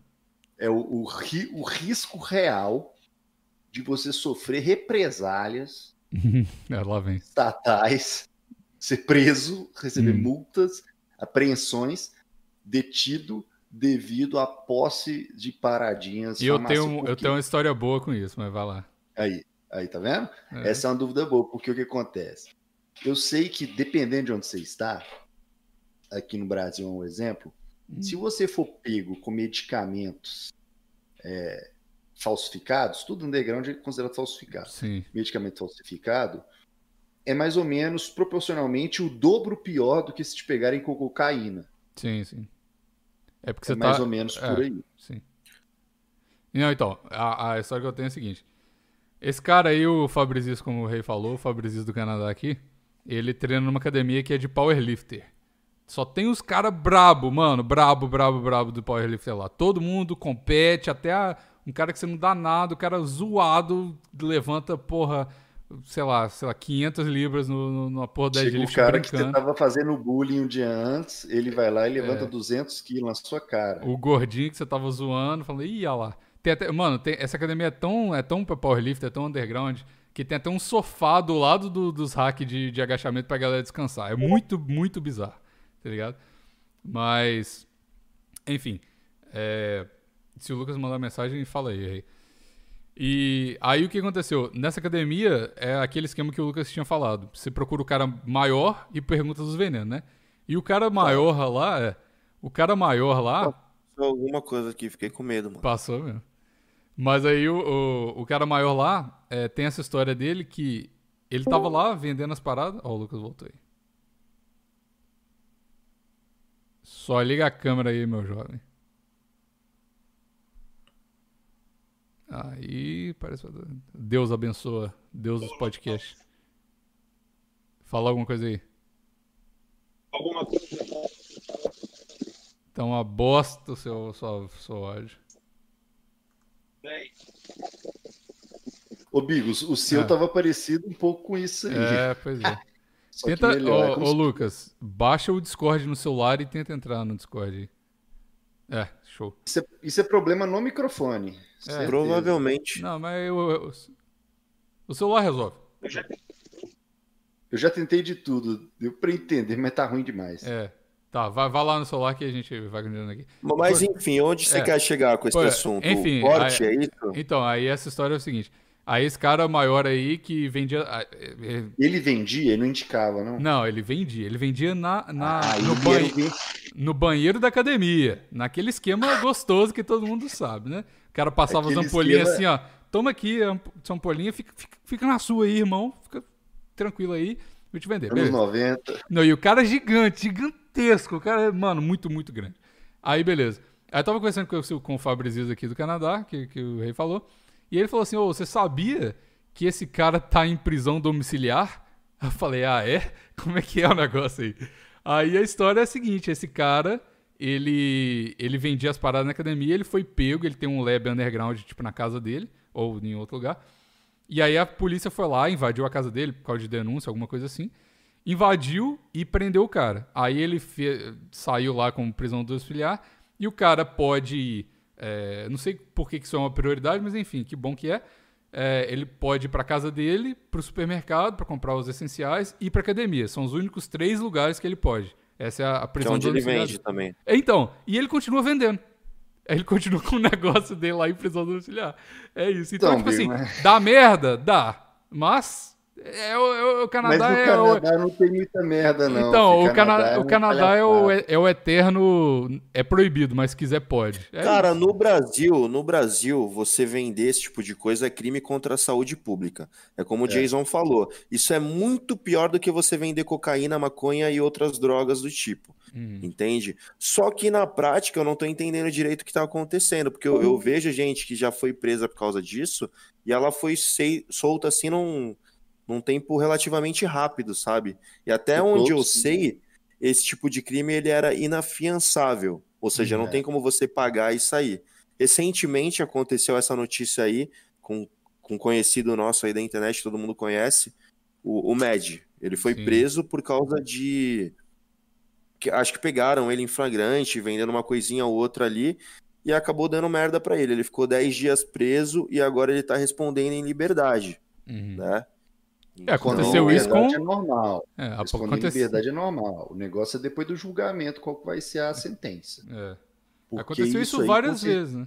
Com, com um conhecido Exato. nosso, já aconteceu isso umas duas vezes com o, o famoso Felipe Petrofia Máximo. Aconteceu, o cara voltando do Paraná. esse, esse, Felipe, esse Felipe é ele, ele é mais novo que, que a gente, ele tem história para contar da vida dele, hein, mano? Mano, ele tem 19 anos hoje, eu acho. Sei lá. Não, não, assim. não. Esse cara não envelhece, não. Que isso? É, não sei, velho. Ele, ele, foi preso com. Anos, Ele foi Com preso com 15 17, mano. Com 15 anos, ele já teve 20 carros, foi Sim. preso três vezes, se meteu em treta com político. Não sei Sim. se vocês viram, teve um lance aí que ele entrou numa treta com político que foi parar na televisão. Eu vi isso. Agora Não, tava aí você tretando- e você viu que essa treta com política, ele até falou no canal dele. Gente, revelação. Isso tudo foi uma estratégia de marketing pra vender suplementos. Você viu isso?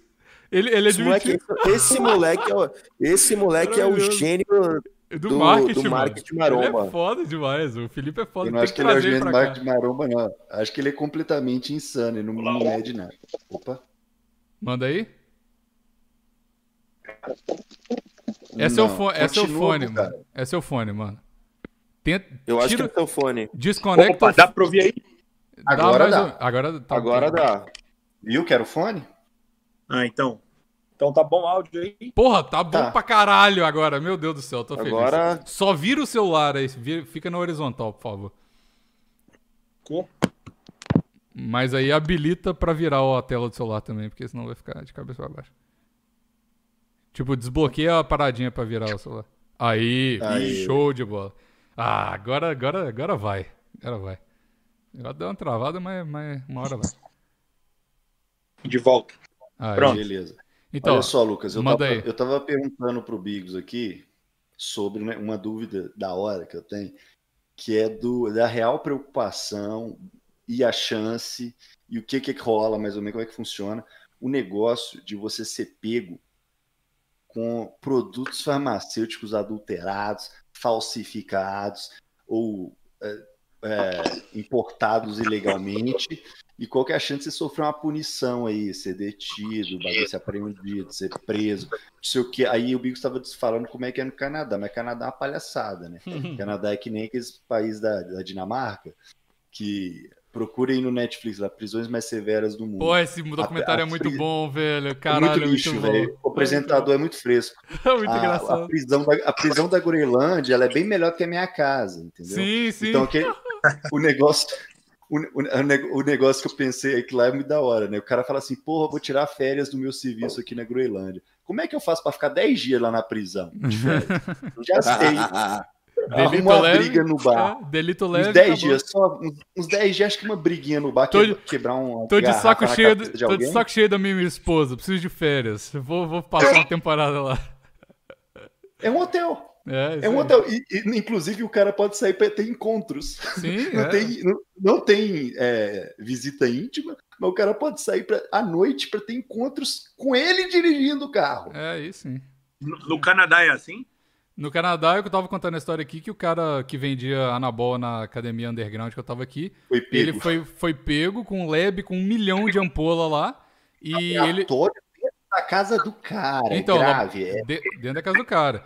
E aí ele foi, foi preso, depois foi pra prisão domiciliar. A prisão domiciliar dele, ele pode ir pra academia, pro supermercado e ir pra casa. E ele continua indo pra academia e vendendo as paradas igual ele fazia antes. É isso que acontece. Até hoje, tá? academia, ele não vende online. É, exatamente. Cara, Mas como- no, no, como é nos que é Estados? Unidos o buraco é mais embaixo, com toda a certeza do mundo, cara. Ah, é? O negócio não é bom assim, não, velho. Lá você vai pra, pra, pra, pra cadeia, vão te botar numa jaula com 10 negros, tá ligado? Você vai ter que se virar lá que nos ser. 30, tio. E lá, mano, você é, você é fichado, velho. Da feira que você é fichado, cara, você vai ter uma dificuldade tão grande pra conseguir emprego, pra um monte de coisa, sabe? Tipo, É, ficha suja, feio o né? É, É. suja. É, mas aqui no Brasil também é assim. Aqui no Brasil. Lá no Brasil também é assim. Mas o, o- nos Estados Unidos, o, o, o que eu vejo que é pior é, tipo, a sua situação, por exemplo. É, não sei se você já tem o green card ou se você estava só no processo, mas mesmo que você tenha o green card, ainda é uma situação mais delicada, né? Que qualquer coisa você pode ser deportado e tal. Eu imagino que em vez de cadeia, você pode ser. É, você, você vai ser deportado com certeza se, se te pegarem com, com, com parada, não, não vai ou não? Cara, eu acho que isso daí é um- é uma coisa que o pessoal não compreende muito bem. Green card não é cidadania. O Ah, seu sim. green card ele pode, ele pode sim ser revogado, certo? Ele pode sim ser cancelado se necessário. Sim. Então, com toda certeza do mundo, cara, se você tem green card e você passa por algum tipo de situação como essa, existe uma probabilidade, sim, de você De ser ser deportado. deportado, perder tudo. É, então, é Então, porque mas- pra mim, pra Ah. mim também é a mesma coisa. Eu tô na mesma situação. Eu tenho o PR, que é o green card aqui do, do Canadá, né? Tô no processo e tal. Uhum. E, e qualquer coisa aqui, mano, e- e isso que eu tô falando é um- era um cidadão, um cara que, que, que tá em prisão domiciliar, ele é canadense e tal. Então, realmente foi preso e tudo. Mas para mim, eu vejo que, tipo assim, é, me falaram, não sei se é verdade, mas até infração grave de trânsito, tipo assim, se você atropelar alguém ou qualquer coisa assim, se, né, aqueles negócios que você tem, você dirige bêbado, por exemplo, você tem a, não sei se é a mesma nomenclatura, se é levado do mesmo jeito, mas você tem a intenção, você sabe que você pode causar um dano para alguém se você está dirigindo bêbado, então é a sua responsabilidade, você é pode ser deportado. Então, você pode ser é, deportado por causa disso. Então eu imagino que, eu não sei se, porque tipo assim, o anabolizante você não está ferindo ninguém, mas é um crime, eu acho que tão severo quanto. Então eu acho que você pode ser deportado e a situação para o brasileiro que está aqui é, é mais complicada também. Eu tenho a impressão nítida, agora, de novo, em negócio da impressão, que o Canadá é uma sacanagem e que nos Estados Unidos é muito mais assim, mas depende do estado também. Ah, mas, sim. Eu acho mas... que, que a grande diferença entre o Canadá e os Estados Unidos é o seguinte: o Canadá, o Bico sabe, ele é um, é um, país gigantesco, com uma demanda gigantesca de pessoas, de moradores, de pessoas para trabalhar. Sim. Enquanto os Estados Unidos é literalmente o contrário. É um país onde está indo todo mundo, todo mundo quer estar tá lá, todo mundo quer morar lá e entrar de qualquer forma. Então, a, a, a, essa, essa entrada absurda de imigrantes acaba, né, muitas vezes, como dizem lá os governantes, tirando o emprego dos próprios americanos. Então, para eles mandar alguém embora é conveniente. Sim. Entende? É diferente do Canadá. É, no Canadá você eu nem quero dizer, eu nem quero dizer só para mandar um nego embora. Eu tô imaginando um cara americano mesmo. Não, mas mandar que, embora ele tá falando de deportar. Assim, Isso, mas aí, aí é um estrangeiro. Agora eu tô falando de, de pessoa nativa. Falando. Nativo, entendeu?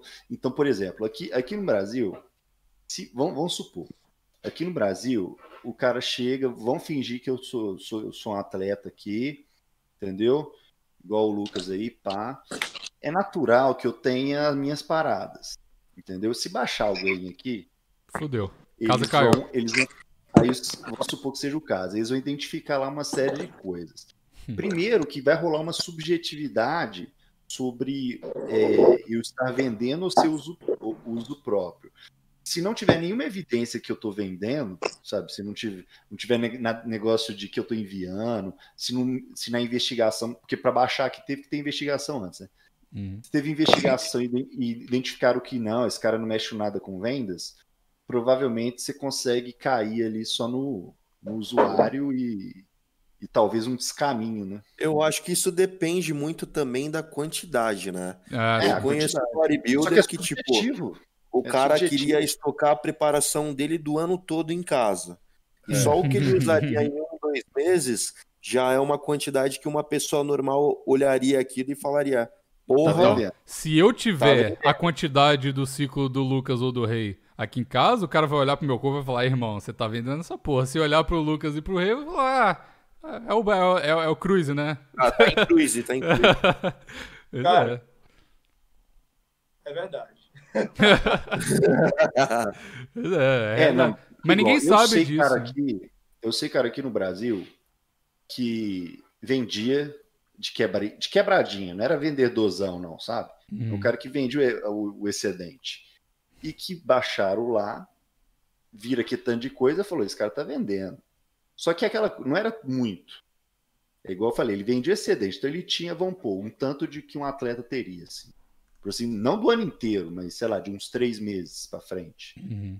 E aí o cara foi detido, ficou uns dois dias lá detido, e aí depois foi responder em liberdade. O que, como eu disse, para crimes que não apresentam. Porque esse, esse, esse, é o tipo do crime que não apresenta riscos para outrem, né? Se você estava vendendo, aí considera que representa risco para outrem, então você responde é, preso, não responde em liberdade. Mas a, a minha dúvida toda é assim, sendo bem realista, né? Aqui no Brasil, geralmente quem roda, quem roda mesmo, é o pessoal que tem laboratório. É esse pessoal que roda. É esses aí que pega 12 anos e aí cumpre um sexto e depois já é liberado. É cumpre dois anos e pouco, dois anos, dois anos e meio. É porque é mais negócio pra e... polícia, né? Porque você vai ficar pegando de usuário em usuário, é, é mais, mais, trabalho, né? Você Não, pegar o lab é melhor para eles. Não, pegar o usuário é perda de tempo, na verdade. Sim, sim. O, policial vai perder, vai perder mais tempo com papelada do que você vai ficar lá. Mais se você não é bandido e for, sabe, só tá com suas paradas, vai ser réu primário, enfim.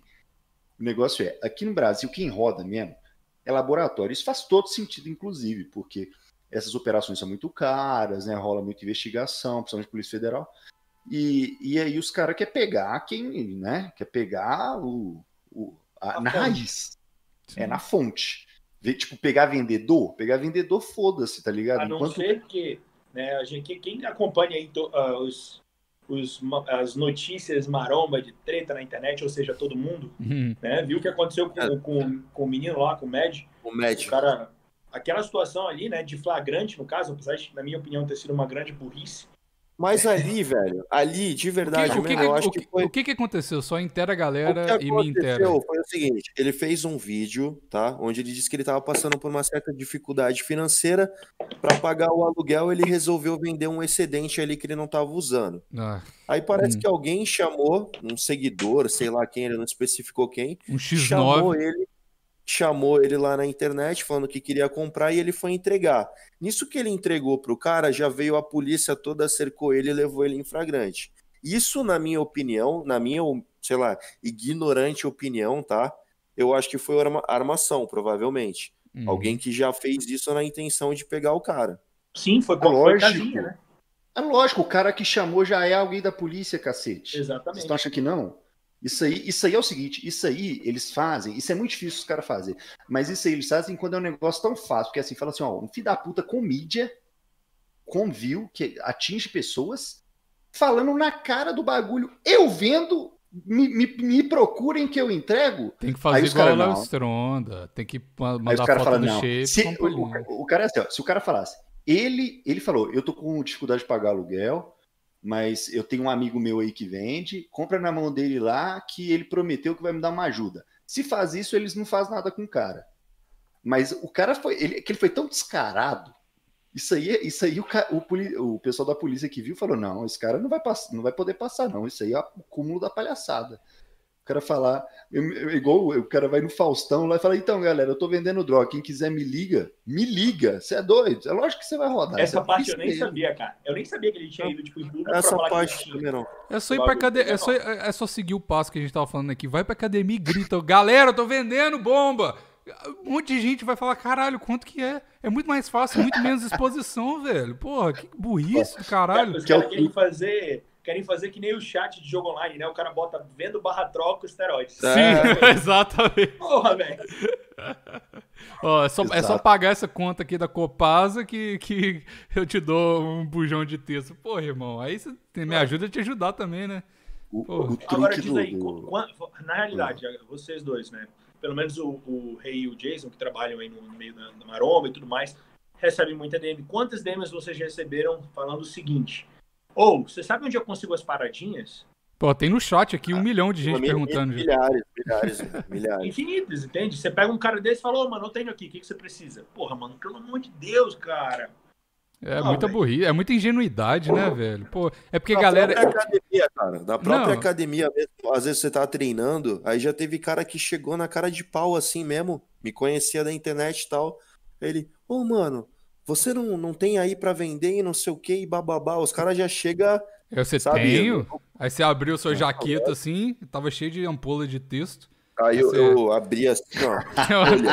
que é uma parada aquele, diferenciada. Aquele, aquele, aquele NPC do Resident Evil. Exato, NPC exato. Resident Evil. Ei, ei, criança, que é uma paradinha diferenciada. Dá uma olhada aqui na minha jaqueta. Que o calor suando, 40 graus, o cara de sobretudo. É isso aí. Mas então, é, o problema que eu acho é que, tipo, essa galera aí da, da internet, eu acho que a gente aqui, nós somos pessoas um pouco mais sãs do que a internet geral, a tigrada da internet. Mas essa, essa galera que ganhou fama muito. muito tigrada. É, tigrada. é, da, da internet aí que ganhou fama muito rápido, principalmente e tal. Eles acham que a internet é um lugar tão seguro que eles ficam confiantes demais. Tá ligado? Aí acha que vê, vê o Léo Stronda postando a fotinha com polinha do lado ali, discreto da Landerlan. E aí o cara fala, ah, então liberou. Porra, se o Léo Stronda tá fazendo, liberou. Então, gente, tô vendendo a Pô, Não é assim, velho. Caralho, cara, os caras eh, confiam demais no taco, tá ligado? Esse, acho que esse que é o problema. É, sem falar que Landerlan é um laboratório legítimo, né? Então, se você. É como mas se você vender... parceria com a Bayer. Não, então, você vender não pode, mas assim, falando, se ser patrocinado pela Bayer, por exemplo, tem problema? Não tem. Mas os caras fazem hormônio na Europa e vende lá? Vende. É, aí, que tá, aí que tá o bagulho, né? Mas o que eu disse, por exemplo, o cara que indica, esse cara tá no último lugar da lista da polícia de quem vai rodar. Porque eu pego um cara que indica, amanhã o mesmo vendedor arruma mais 10 que indica. Ah, então eu vou pegar o vendedor. É, mas se eu pegar o vendedor, amanhã a, o, o, o, fabricante, o laboratório, arruma mais três vendedores no lugar dele. Por isso que quem roda é o laboratório. Eu queria saber do Lucas, é isso aí. Por exemplo, o Lucas. Aí, o cara rodar. O cara rodar mesmo. Então, tem esses diferenciais. Tem um cara do laboratório, tem um cara que só vende e, e tem o um cara que tem, que é para ele, mas é muito. Então, pode gerar uma, uma dúvida. Então, como é, como é que fica essas divisões aí? Cara, é, é isso que eu ia falar ainda agora, era até o exemplo que eu ia usar. Né? Você tem uma corrente, é quase que uma pirâmide. Imagina, você tem que sempre pensar quanto que estão me vendendo uma, um bujão de Durateston.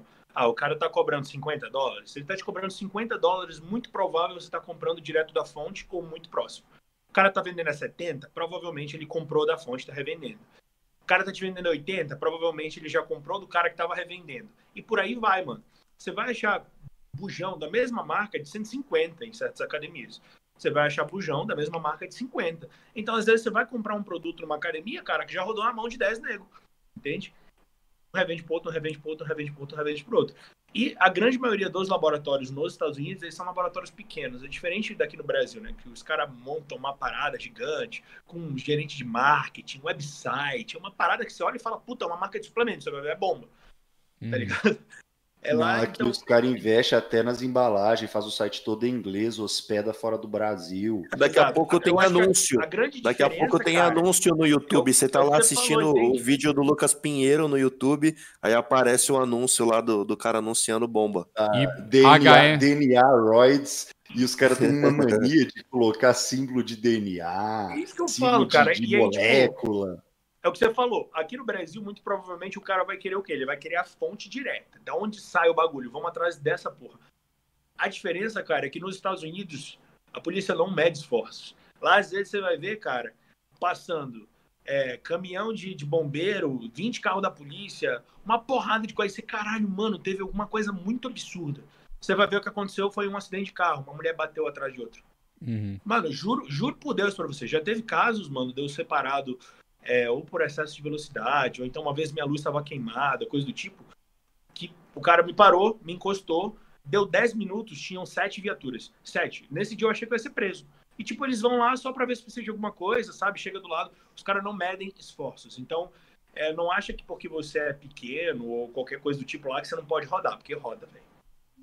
É. é porque existe efetivo e verba também, depende do lugar, né? Se for um lugar que tem muito crime, deve ser assim, assim como aqui no Brasil também roda muito cara pequeno. Inclusive o Med era um cara pequeno, ele não era vendedor. Ele foi, diz ele, né, que foi vender uma vez e deu a merda que deu. Aí ele foi bobo. Mas aqui ano passado eu noticiei várias vezes, porque eu, eu, isso é um, eu não sei por que eu tenho esse negócio de noticiar isso. Isso é só, eu acho que sou só eu que faço atualmente. Que é quando cai o laboratório e aí a polícia civil solta os vídeos e eu vou lá e gosto de mostrar para, sei lá, o pessoal saber das marcas que caiu. Eu, eu, mostro, olha só, o laboratório grande aí, olha o tamanho desse laboratório. Esse aqui tinha encapsulador, esse aqui estava é, com proteção aqui de áudio, né, para não dar barulho do lado de fora. Esse aqui fizeram num apartamento, o outro aqui pegaram o andar inteiro, outro era na casa do cara, outro era no quarto. E, e toda vez que cai um maiorzinho assim, eu gosto de noticiar. e quando não é cara, aí, aqui, aí... aqui ó, aqui estão comentando no chat também que o, o MED ele não saiu totalmente, ele está respondendo em liberdade. A Isso. fiança dele está no valor de 50 mil reais. Só que eu, eu nem é. sabia que existia fiança para esse tipo de, de, de crime, né? De complicação. Eu acho que aí vai depender do nível, né? Da, da quantidade que ele estava E ele era réu primário também. Então. O cara, querendo ou não, ele foi pego em flagrante com o quê? Ele foi pego em flagrante com dois, três... Ah, e comentaram aqui no chat também um negócio interessante, que recentemente, não sei se vocês acompanharam, aconteceu com o Léo Araújo, que ele estava, acho que, cruzando São Paulo e Rio de? Janeiro. Né? É, aí a polícia parou ele, pegou eles, ele com um GHzinho ali e extorquiram 1.800 reais dele, 1.500 reais, tá sei barato, lá. Tá e barato, depois liberaram. E, cara, foi tipo, ele ganhou na Mega Sena, porque o cara deixou ele embora até com o GH depois. Então, tá Entendeu? barato demais, tá barato demais. Ó, eu sei Eu ia falar, que- eu falaria, pô, toma aqui o dinheiro, mas deixa meu GH, não leva o GH não. GH tá caro. Eu sei história de cara, dono de laboratório, né? Porque isso que é um negócio legal, nessa de noticiar essas quedas de laboratório, vários dos caras tentam em contato comigo e aí começa a vir umas histórias diferentes de outros. Essa história de nego de laboratório, que o pessoal deu aquela extorquida bonita lá que pediram 30k. Tá bom. 30k pra dar uma aliviada no cara. Se o cara tem um Porque- laboratório, tá barato. Não, mas não é pra manter o laboratório. Eles iam fechar o laboratório de qualquer jeito. Ah, é só pra O não, negócio não é, se fuder total. A gente, a gente pode falar que te pegou aqui no flagrante, Hum. gostoso todo mundo, você, sua esposa, seu cunhado, sei lá quem tiver, seu, seu sogro, seu pai, Gato. e ou então a gente pode falar que chegou aqui não tinha ninguém, vamos ver aí, quem vai responder vai ser só tu e teu sócio ali. Sacou? Tem vários níveis, tem vários níveis. Mas. Então, aí, tá vendo? Você sabe, sabe qual que é uma parada engraçada? Você até me perguntou o negócio do Canadá. Um negócio engraçado que acontece aqui é porque o, aqui é tudo liberado, né? Tipo assim, a maconha é 100% liberada, é recreativo e tudo. O psicodélico é um pouco, é mais ou menos liberado, você é igual a Amsterdã, não dá nada, é tipo descriminalizado e tal. Não O sabia pro- disso, não. É, pois é. E o tipo assim, não, a- te- se você for em loja de maconha, não que eu tenha ido longe de mim, eu sou um cara straight edge, eu não faço nada. Mas se você for numa loja de maconha e pedir um, um mushroom, você, você consegue comprar de boa. Enfim, E o LSD? LSD eu nunca tentei. Quer dizer, no- nenhum eu tentei, mas. mas o, Se deu um papo difícil. Mas eu acho que não. um negócio oficial. Teve um assim, cara que teve um cara que um dia eu tava na numa balada aqui, muito antes, muito antes de eu chegar aqui. Tava na balada e o cara falou assim, irmão, eu sinto que você curte as paradas. Se você quiser eu te vendo. eu falei, vamos conversar, cara, passa, passa o Instagram tem- aí. Você tem cara de drogado. Cara de drogar. Mas o que eu ia falar é o seguinte: é porque aqui, como tudo é liberado, o problema, não por causa disso, mas não sei por que também, acho que é o problema dessa costa aqui é, de Vancouver, é que o problema é a heroína. Né? Aqui, é, você não vê. A, a galera que tá morador de rua aqui é só de heroína, é tudo junk de heroína, a galera É tipo na rua. cracudo daqui. É, exatamente, a Cracolândia de aqui é a galera de heroína. Então, é até engraçado porque, tipo assim, a galera não é perigosa, porque quando você usa crack, você fica na noia, né? Mas quando você usa heroína, você fica relaxado. Então, tipo assim, é um monte de Nossa, zumbi. Você fica É, anestesiado. Pois é, você, você- porra, você, você anda aqui é igual o The Walking Dead. Eles não te roubam, não faz nada, eles só enchem o saco às vezes, mas enfim. Lá nos Estados Unidos estava tendo muito caso disso com metanfetamina, né? Do cara, tipo o cara lá que mordeu a cara do mendigo. Não, Breaking O cara Bad. mordeu a cara que porra é que? Não, mas O a cara tava tão frenético, filho. Então, mas Ele a mordeu a metanfetamina. cara do mendigo. E A metanfet- um pedaço da bochecha do cara. Então, a metanfetamina te deixa na noia também, mas a heroína não deixa. Mas o, o que eu quero falar é, é porque, tipo, tem muita gente que usa heroína aqui, muito mesmo, e a- a- a- até, até é engraçado no Twitter, às vezes eu vejo umas, ah, umas propagandas do governo falando assim, ó, se você usa droga, se você usa heroína, pelo menos usa direito, tá ligado? Não reusa seringa, então, tipo, tem umas paradas assim que o governo do Canadá faz que é inacreditável. Mas eles falam... Use com Não. consciência, né? Pra usar com Use com consciência. consciência. Não, mas é porque, tipo assim, tava rolando um negócio é, há um tempo atrás aqui que a galera tava colocando um negócio pra, pra fazer. é, como é que fala? Pra dar mais, tipo, inflar a heroína, pra ter mais. E aí. é, Potencializar. não potencializar, é, é só pra ter mais quantidade, tá ligado? E aí, Ah. pra vender mais. Eles estavam enchendo a linguiça do bairro, fazendo volume lá. Exato, fazendo diluindo. volume. E diluindo, exatamente. Só que eles estavam usando um negócio que, tipo, não tirava muito efeito, mas matava a galera. Tipo, mais do que heroína, tá ligado? E aí Tipo a, o cara que põe bicarbonato de sódio na cocaína. Exa- exatamente. E aí, eles, a- o- um monte de gente começou a morrer na rua por causa disso, tá ligado? E aí, aí a- o governo começou a fabricar heroína e no centro de reabilitação eles davam É, heroína pra galera. Canadá é uma O parada Canadá. absurda, é, o Canadá é foda. Mas aí, o, o- finalmente, o que eu queria falar é o seguinte: como muita gente vai pra comprar seringa, porque a heroína você, ou você, é, na colher, você, sei lá, você fuma heroína, não sei. Mas a, o, o, um jeito. Você, você pode colocar no cachimbo, mas a, a, o negócio mais comum é injetar, né? É então, a, então a galera compra muita seringa. Então, tipo assim, todo mundo que vai pra, pra, pra farmácia aqui pra comprar as paradas pra usar o anabol, alguma coisa assim, os caras já olham assim e falam, hã tá comprando seringa. Por que você tá comprando 30 seringas, irmão? Que porra é essa, tá ligado? Aí, e, tipo, é, é, a mesma seringa, tá ligado? Porque você pode injetar intramuscular e pode ser intravenoso. Então, se você compra uma seringuinha menor, você fala, porra, o cara tá injetando na vez a porra, da, tá ligado? E aí é muito doido, porque sempre, sempre quando você vai comprar, o cara fala assim, você tem um negocinho de, de jogar seringa fora? Não. Pra descartar. Você, é né? pra descartar? É 20 dólares.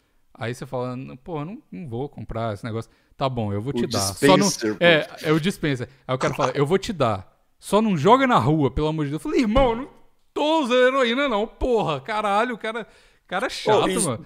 Mudando agora o assunto aqui pra gente não ficar falando só de heroína e drogas assim. Mas esse é um assunto eu tenho uma coisa que eu... uma puta, um puta assunto interessante, mas eu vou cortar aqui porque eu tenho uma dúvida. Eu, como eu já falei, eu esse ano eu tô com a pretensão de morar nos Estados Unidos um tempo para poder competir, né? e tentar classificar para o Mister Olímpia. Vem para o Canadá. Inclusive, até falei com. Aí mais é fácil. bom também. É mais, mais fácil. Vem para o Vancouver Pro, você vai competir. Porra, caralho, tá, vai lá. Enfim, aí tenho essa vontade de ir para os Estados Unidos, mas tem muita coisa que eu tenho dúvida relacionada a como é uma preparação nos Estados Unidos.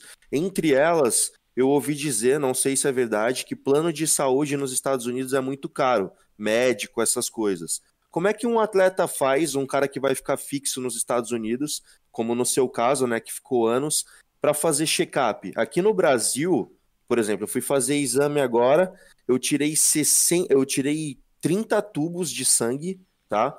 E fiz cerca de 70 exames. Passei mal lá, desmaiei e tal. O Bigos até me zoou por causa disso. Mas como é que funciona nos Estados Unidos, cara? Para você ter esse tipo de acompanhamento assim?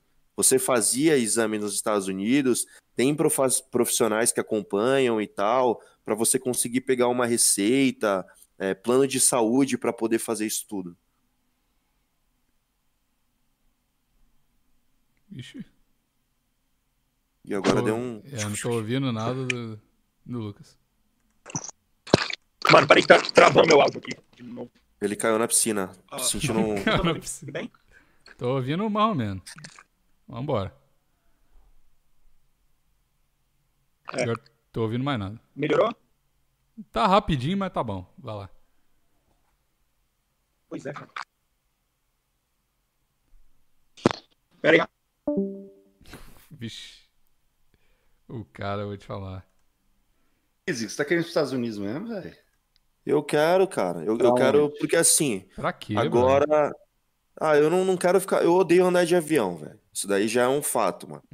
eu, eu, eu morro de medo de andar de avião. Tanto que, se eu puder, sem brincadeira, essa última vez para Curitiba eu fui de carro, entendeu? Rio de Janeiro eu fui de ônibus. Eu odeio andar de avião, entendeu? Então uhum. ficar indo e voltando, indo e voltando para competir já é uma parada que eu não gosto. Além de que eu acho que é mais custoso. Por exemplo, eu acho que vai ser muito mais barato eu pegar um lugarzinho barato lá nos Estados Unidos e ficar fixo com a minha noiva e a gente se virar durante um tempo, do que ficar fazendo esse percurso de indo e, indo e voltando, sabe? Então eu quero pegar pelo menos uns 3, 4 meses. É mentira tua, você não foi para Curitiba de, de, carro, você foi de avião e voltou de carro. Ah, então, voltei de carro, enfim. Não, ela tá me corrigindo. Exposed ao é, vivo. Exposed. não, ele foi de avião, seguinte, comprou eu, eu fui de avião, comprou. eu fui de avião. Eu fui de avião. Foi a viagem que eu fui com o Felipe, os moleques lá para ver a competição. Comprou um carro, do Brandão. Aí a gente foi de avião e perdemos o voo. Mano, a gente perdeu o dinheiro do voo, mas eu nunca fiquei tão feliz que eu falei, caralho, eu não vou ter que andar de avião, mano. Aí, Aí a gente carro. alugou um carro, é, a gente alugou um carro e voltou. É, mas enfim, eu acho muito mais inteligente ficar nos Estados Unidos, arrumar um lugar fixo, entendeu? E ficar por lá mesmo, ir uma competição atrás da mas outra. Mas aí você sabe que você só tem seis meses, né, pra ficar. Não, eu pretendo ficar no máximo quatro meses, cinco meses no máximo. Ah, então é de boa. Não tem problema, não. Qual estado que você quer ir? Você tá pensando, nem sabe, não faz ideia. Então, eu queria ficar lá próximo do, do Botura e do Coach Rubens. Eu conversei com o Coach Rubens, né? Que eu falei que como ele é árbitro, ele tá mais por dentro ali das competições. Mas o coach Rubens não é coach mais, velho. Ah, mas ele tá por dentro das paradas, né? Ele, ele conhece as competições, tem os contatos lá com o pessoal, e eu pedi para ele me ajudar a escolher umas competições que, por exemplo, para mim, cara, não adianta eu subir num New York Pro, por exemplo. A não uhum. ser que seja para por diversão, para me testar, enfim. Eu quero tentar pegar uma competição que não tenha nenhum cara muito forte favorito para tentar ganhar e me classificar pelo menos e fazer no meu nome. Essa é a melhor estratégia, né? Ah, eu, eu, assim, eu, eu sou. Mas então, então você quer ir para Flórida e Flórida é um estado forte, tem bastante competição. Mas o Caio mora lá. Tem, ba... ah, é, tem bastante competição por lá. Então eu vou ficar um tempo lá, vou competir uma atrás da outra na medida do que for aparecendo e fazer de tudo para classificar para o Mister Olímpia esse ano. Só que tem muita coisa que eu tenho dúvida lá, porque pra vo... eu nunca fiz uma preparação nos Estados Unidos, né? Todas as vezes que eu fui, eu, eu nem levava as paradinhas, eu já estava na fase que eu estava sem nada. Uhum. Então eu nunca me preocupei com isso, era no máximo a dieta da finalização e Opa, só. Estão me ouvindo aí? Então, agora, agora sim. sim. Perfeito. É, agora deu uma travada. Ah, pessoal, foi mal aí a, os erros de interferência. Eu, Não, vou, tá eu, vou, eu vou com o equipamento aqui. Ah, tá de boa. Rei, hey, repete sua pergunta aí, mano. Cara, o que eu tinha perguntado é o seguinte: eu tenho a intenção agora de ir para os Estados Unidos, ficar uns 4, 5 meses, né? Que eu quero me preparar para competir aí. Inclusive, até falei com o Rubens, ele vai me ajudar a escolher umas competições. Eu acho que travou de novo, a cara dele tá bugada, velho. Não, mas tá dando isso direto aí, mas escutar parece que ele tá ouvindo normal. Será que ele tá escutando? Ih, rapaz, pensando bem, acho que não, hein? Acho que não. Travou muito tempo. É, o Lucas tá, é, tá numa apresentação de PowerPoint. tá como se fosse uma fotinha, né? Faz aquelas fotinhas lá. É. é Caraca, eu acho que a internet dele tá meio caída, viu? É, tá vendo? Vem pro Brasil, as coisas começam começa pro... a é, dar errado. Movimentou de novo. É. É, acho que, acho Como é que tá aí? Tá Melhorou? Melhorando e piorando de vez em quando. Mas parece que agora tá dando. É. Tá dando? Tá funcionando? Ah, tá, tá agora melhorou. Tá, ah, uma coisa, de, de, de, deixa eu resumir o rei, porque o rei é muito prolixo. Como é que faz para é. fazer acompanhamento médico aí? É difícil? Tirar Exame, sangue, as exames e tal? Eu, eu, ouvi quase toda a pergunta dele quando ele fez a primeira vez. É só, é só para garantir mesmo que era isso. Então, manda. Mas, cara, é, uma das minhas maiores dificuldades nos Estados Unidos era ter um acompanhamento médico decente. Então eu diria que esse é um dos maiores problemas, cara. É realmente muito complicado. Se você tem um plano de saúde, tem que ser um plano de saúde extremamente bom, que cubra exames de, de rotina. Se você quiser fazer exames de imagem, é mais complicado ainda, né? Mas é realmente difícil. E lá é caro, né? Se você tem algum tipo de emergência, cara, você acaba criando uma despesa absurda. Se você tem uma lesão e você não tem um plano de saúde bom, você vai gastar milhares e tá milhares de dólares. Sim entendeu? E aqui no Brasil, cara, não. Aqui no Brasil você consegue ter um plano de saúde bom por um valor acessível, né? E, cara, eu vejo muita gente reclamando, né, da, da saúde do Brasil, questão de infraestrutura e tudo mais. Mas se você tem condição financeira de bancar né, um plano de saúde decente, você consegue um acompanhamento bom. Lá é muito mais limitado. Lá não, é muito difícil você conseguir com um médico, vamos, especialista em alguma coisa direto. Geralmente você tem que ir no médico geral, que vai te encaminhar para aquele médico, se ele considerar necessário, entende? Para o plano de saúde poder cobrir. Você ficou quanto tempo nos Estados Unidos? Uh, cara, moro lá há quase Oito sete anos. anos, por aí. Já aconteceu de você ir no médico lá e ele te fazer pergunta se você usa anabolizantes e tomar esporro? Que nem acontece bastante aqui no Brasil? Não, cara, ó, eu sou muito transparente. Toda vez que eu vou no médico, eu já aviso logo, ó, faço utilização de hormônios, eu sou atleta e essa é a minha vida. E é isso, é isso que você tem, cara. Eu trabalho em cima disso, tá ligado? É, não dá pra mentir. Eu sempre ensino pra todo mundo a fazer isso, filho. Você, é. você, você não pode ficar aí com se, vergonha. Você tem aí que se o cara encher o saco, você, você vai embora e vai pro próximo médico. Porque não adianta você ficar é nessa claro. punhetação do caralho, aí no final o cara vai falar, pô, sua testosterona. Tá é, não, a testosterona tá mais de 8 mil, você vai morrer. Fala, irmão, eu sei. Eu sei que tá. Esse é o objetivo. É. é. exatamente isso. Eu já falo logo e foda-se, tá entendendo? É muito é. difícil você ser julgado, né, propriamente dito lá. Nunca aconteceu comigo, cara. Eu nunca fui julgado. A pessoa geralmente fala tá bom e, e é isso. Mas, ô Lucas, o pessoal que reclama porque estão querendo fazer acompanhamento pelo SUS. De graça. É, é, é, um tal, é um tal do, do direito igual para todos, é um tal de achar, é um tal de diferenciar, não ver que, que né, fisiculturismo e futebol é a mesma coisa, né? Ou você tem o Cara, eu sinceramente sei que isso foge um pouco da realidade do, do povo brasileiro, né? Quando a gente fala, cara, só usa hormônio se você tiver condição realmente de bancar, né? É, também tudo que envolve a sua saúde, protetores, médicos, acompanhamento, etc. A realidade, né, é que 99% não tem. Né? Não tem condição financeira para E a realidade também é que a galera usa essas merdas tudo aí, fica meio uma bosta e aí fode a saúde, é. fica a mesma merda, e eu sou exemplo vivo disso, eu usei o tanto de coisa, continua uma merda, um lixo, e aqui agora eu tô muito melhor sem usar nada. Então, eu sei que é difícil a mentalidade de, tipo, vou continuar natural, não precisa disso. Eu sei que dá uma ânsia, assim, de, de fazer as paradas, mas é muito tempo, é muito dinheiro e é muito BO usar se você não tem, tipo assim, se você não Tá ligado? Eu, eu não sei, essa mentalidade da galera eu não consigo entender. Cara, na minha, na minha opinião, na minha opinião e na minha visão, tá? Isso é a minha opinião. Eu acho que só deveria usar hormônios quem realmente precisa disso para competir e vai tirar um bom proveito disso. Ah, Porque a galera fecha muitos olhos, entendeu? Em relação a ah, não dá nada não, vou tomar, não pega nada não. E velho, tem um preço entendeu? Você tá sim fudendo a sua saúde a longo prazo. E é um negócio que pode dar merda grande se você não souber o que você tá fazendo. Então, mas Eu não é nem questão. Não é nem questão de, de ser atleta, mano. É tipo assim, se você quiser usar hormônio só pra ficar gostosinho, igual, por exemplo, eu usei só Oxan quando eu, quando eu fiz o meu projeto. Tipo assim, eu não vejo nada de errado com isso, mas eu tava ciente das paradas que podia dar, eu sabia que eu tinha grana para sustentar isso, e sabia que eu tinha um plano de saúde aqui para fazer os exames e tudo mais. E, e, aí, tudo bem, tipo assim, não, não é questão de, de fazer proveito, porque é muito subjetivo esse negócio de aproveitar o corpo, né? Porque às vezes, para vocês que são atletas, vocês falam, ah, o único objetivo é para competir, então eu vou tirar alguma coisa disso, vou fazer minha vida com isso. Mas às vezes o cara só quer usar, se, mas ele tem que estar tá ciente. O cara, o, o cara mais novo, e eu me incluo nisso, o cara quer usar o negócio, acha que não vai dar nada e fica de birra quando não tem grana para sustentar o, o a, o, né, o, uso contínuo ou então as merdas que pode dar, porque pode dar merda. E é a mesma coisa do negócio do YouTube. Os caras acham que só porque tá muita gente fazendo que é seguro pra caralho. Não é seguro pra caralho. É. Dá pra controlar, é, dá pra.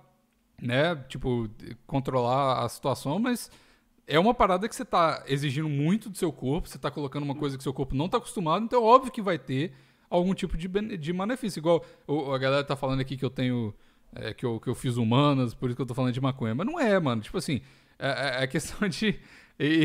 É questão de, tipo assim. Você sabe o que você tá fazendo, tá ligado? Você sabe o que.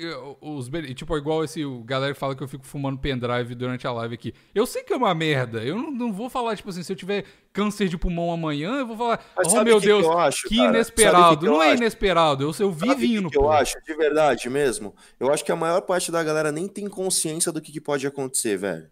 Entendeu? A parada banal, banalizou num, sim, num nível sim. assim. Tem se não quiser. Muita não gente tem pensa, não pensa nas consequências, não quer enxergar o que pode acontecer. Muita gente, como a gente já falou, não tem condição de ter um plano de saúde. Se der uma merda, o cara vai parar no SUS e vai, não vai ter um tratamento legal relacionado a isso entendeu? Uhum. Então eu vejo muita gente caindo de paraquedas nessa sem ter a menor consciência do que, que ele tá caindo. Só Cara, eu acho o... que a palavra é inconsequência. Você falou a palavra certa. Eu não Sim. acho que seja ignorância. Se for uma é. questão de ignorância, a pessoa é preguiçosa e tem que se fuder. Porque a informação tá aí. Hoje né? na internet, você tem informação à vontade. Se você fizer uma pesquisa de meia hora, você sabe que para usar uma testosterona em dose alta, você precisa de um inibidor de aromatase. Acredite ou não, cara, tanta gente que não usa inibidor de aromatase, vai os estradiol lá para casa do cacete, tá com a pressão arterial, não sei em quanto, só retenção hídrica ou coisa do tipo. Porra, mano, você tem a informação, só que as pessoas são inconsequentes. Elas falam, ah, não, vai dar nada, não, pega nada, não vai acontecer comigo, entendeu? Então, ah, por causa disso, pessoas se ferram, entende? E, cara, num cenário perfeito, na minha opinião, sim, o certo seria apenas os anabolizantes se você for competir. A gente sabe que isso não existe. A gente sabe que as pessoas vão continuar usando, a gente sabe que as pessoas vão botar só para usar, para ter um shape legal na praia. Entende? Então eu acho que cabe a nós, cara, influenciadores, tentar botar essa informação lá fora, de maneira com que a gente já faz. Jason é o exemplo disso, né? Grande parte das coisas que no início eu aprendi, eu aprendi com Jason, cara. Então, assim, eu fui atrás. Eu nunca fiz besteira em nenhum tipo de protocolo que eu tenha feito desde que eu comecei a competir. Eu sempre usei todos os protetores, eu sempre soube o que eu tinha que dosar nos meus exames. Mas eu sempre também tive a consciência de que eu precisava ter um mínimo de financeiro, caso eu precisasse fazer um, uma bateria de exame de sangue. Como é que você está fazendo um ciclo e você um porra, acesso. Tá entendendo, cara? Não, mas, mas então, você, você é, é, é, fora do padrão, entendeu? A maior parte da galera não faz isso. Não vai fazer acompanhamento, não vai fazer exame, não, não vai atrás é... de informação. A maior parte da galera assiste os vídeos do Jason e assiste só até a parte da onde interessa, que é o que, que vai trazer de bom, a qualidade, o que vai mudar no shape. Quando chega nos colaterais, eu tenho certeza que fecha o cara já fecha o vídeo. Mas não, essa, essa aqui não é, não é Porra, importante. Eu, eu, já, eu, já, tive conversas, caras, com pessoas que eu, eu chegava para trocar ideia e tal, a pessoa puxava o assunto sobre isso, eu falava, tá, legal, e o que, que você tá usando? Aí a pessoa fala, ah, não sei, um, um líquidozinho branco lá e não sei o que, ah, um líquido assim, tô tomando uma. O cara tá tomando e ele não sabe nem o que, que ele tá tomando. O negócio, da, o negócio da tampa preta. Entendeu? É. Fora que tem isso também, a galera quer gastar com o ciclo, economizar, chega na hora das proteções, que é o que vai proteger a saúde dela, e ela tá pouco se fudendo, ou ela não tem condição de fazer. E aí foda-se, tá ligado? E outro ponto que eu também acho que é negativo pra caramba na internet que é os caras que se põem a ensinar e ensinam merda, passam desinformação. Você vai pegar um, uns coaches aí conhecidos, cara. Eu já saí com uma menina uma vez, isso há muito tempo atrás. Eu não vou citar o nome desse coach, mas ele é muito famoso e ele é treinador de atletas profissionais, cara. E ele, ele preparava essa menina que eu saía na época e ela me mostrou o protocolo que ela estava fazendo. Cara, a mina usava mais do que o dobro de tudo que eu tomava na época. Essa menina ela teve tanta, tanto problema de saúde, tanta merda aconteceu com ela, não só físico, né, quanto psicológico, que ela, porra, depois ela ficou gorda, ela parou de competir, ela teve um monte de problema até ela conseguir voltar para a vida normal dela. No final a menina tava comendo o cu do, comendo o cu do rei Sempre, com clitóris. Todo, todo, dia, todo dia, todo dia. Entendeu? Mas então, o rei, vejo... foda-se, Foda-se esses caras, entendeu? Porque o que, pode ser feito em relação a isso? O que pode ser feito é o que já é feito. É você oferecer para quem tem interesse o negócio. Mas eh, as outras coisas que você está alegando, beleza, existe, acontece, etc. Mas e, aí?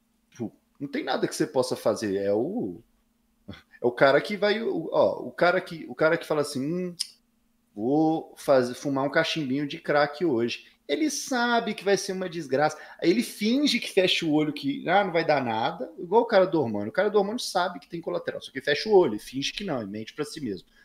Aí o cara do, do, do, crack é a mesma ideia, é a mesma coisa. Aí você fala: o que, que eu posso fazer em relação a isso? Você pode informar, e aí o cara que vai procurar se informar vai conseguir, e o cara que quer se meter nessa e foda-se, vai se meter nessa e foda-se. Cara, eu sinceramente não sei como, como alguém consegue, mano. Tipo assim, ah, não vai dar nada ligado? Foda-se.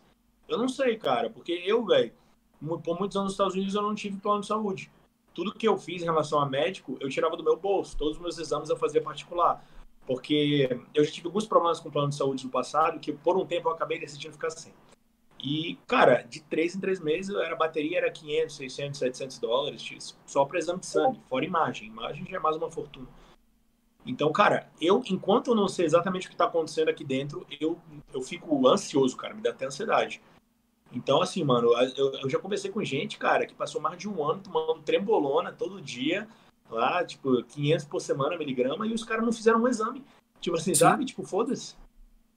É muito kamikaze eu, não, Mano, eu, eu sou cagão pra caralho. Desde que eu tive o problema da síndrome de pânico lá, velho, a cada seis meses eu faço exame e tô, tô correndo atrás de tudo pra ver é, o que A galera tá perguntando bastante sobre isso, você já tá de boa no chat aqui. Sobre Do isso. síndrome de pânico? É. Cara, o que que acontece? Síndrome de pânico foi uma parada foda na minha vida, tá ligado? Tipo, de, de prejudicar grandão mesmo minha vida pessoal, profissional, atleta, tudo.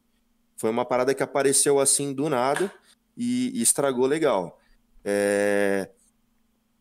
Esse bagulho de síndrome de pânico em mim foi muito forte, porque eu comecei a ter uma crise atrás da outra.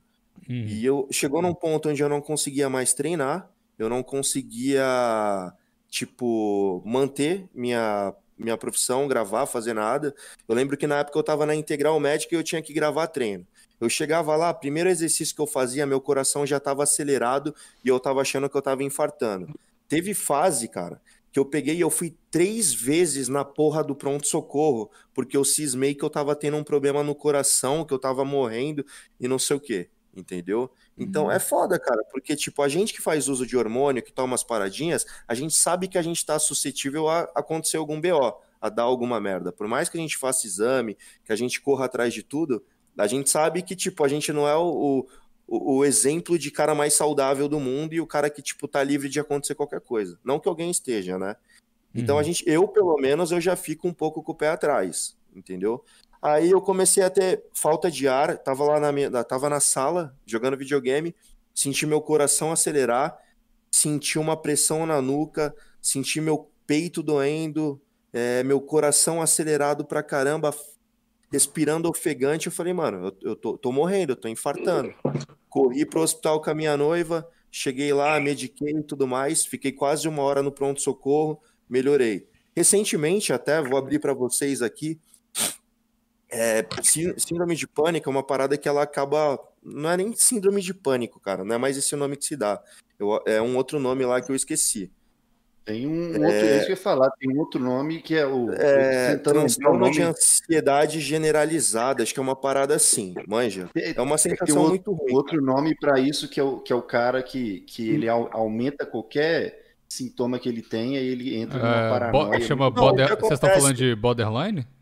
Não, não, não, não. O que acontece é que o cara que ele tem é, ansiedade ou síndrome de pânico, qualquer parada que ele sente ele potencializa aquilo. Por exemplo, você sente um apertão, você sente um apertão no peito, você já, cara, aí seu coração já dispara porque você acha que esse apertão no peito é porque você está infartando. Então você, seu, seu, suas sensações, tudo que você sente aumenta muito, entendeu? E é assustador, cara, porque você começa a sentir falta de ar, você começa a sentir pressão no peito, dor no peito, é, teve uma vez que eu fiquei na cadeira de rodas porque eu tava me tremendo tanto que eu não conseguia ficar em pé. Entendeu? Hum. E fui parar várias vezes no pronto-socorro, sendo medicado e o caralho. Fiz tratamento com um psiquiatra para conseguir melhorar. Parei com a medicação durante um tempo. Só que recentemente eu passei por bastante estresse também. Tipo, meu tio faleceu de infarto. É, a Carol me acordou dando a notícia, eu fiquei mal não tive tempo de ter o luto do meu tio, né? Meu tio era como se fosse um pai para mim, foi quem me criou. Uhum. Logo em seguida, minha mãe ela tava com um problema de saúde, eu tive que ficar correndo com ela no pronto socorro direto assim. Então eu passei por uns seis, sete dias, cara, que eu não consegui treinar, não consegui comer, não consegui dormir. Minha vida girou só em torno de levar minha mãe no hospital, porque minha mãe era muito. Minha mãe morava junto com meu tio, eles eram bem grudados, e tal, então ela ficou bem abalada com tudo que aconteceu. E eu estava mil vezes mais preocupado com tudo que estava acontecendo, principalmente com a minha mãe. E, cara, isso foi me deixando estressado, estressado, estressado, preocupado, com medo. Juntou todo o tempo que eu não dormi, não me alimentei direito.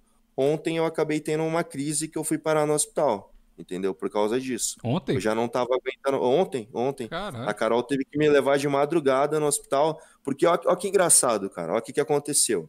Eu tava dormindo na sala, tentando assistir TV e tal. Eu acordei me sentindo muito fraco, estranho e tal. Aí eu fui aferir minha pressão. Eu tenho aqui aquele que você coloca aqui no braço e tal, ele enche, ele infla e tal, e mede. Aí eu coloquei e deu um erro nele, deu um bug, né? Deu um erro lá que nunca tinha acontecido. Aí isso te apare... deixou paranoico.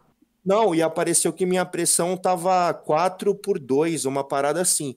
Mano, na hora que eu olhei aquilo, juntando com tudo que eu tava sentindo, velho, eu acordei a Carol apavorado, entendeu? Porque eu achei que eu tava morrendo. Aí eu já comecei a criar as paradas na minha cabeça que meu coração não tava funcionando, que eu ia desmaiar e não sei o quê. Uma coisa que eu vi, velho, me deixou assustadaço. Aí quando eu fui medir a pressão logo em seguida, aí minha pressão tava 18 por alguma coisa, com o pico de estresse que eu tive.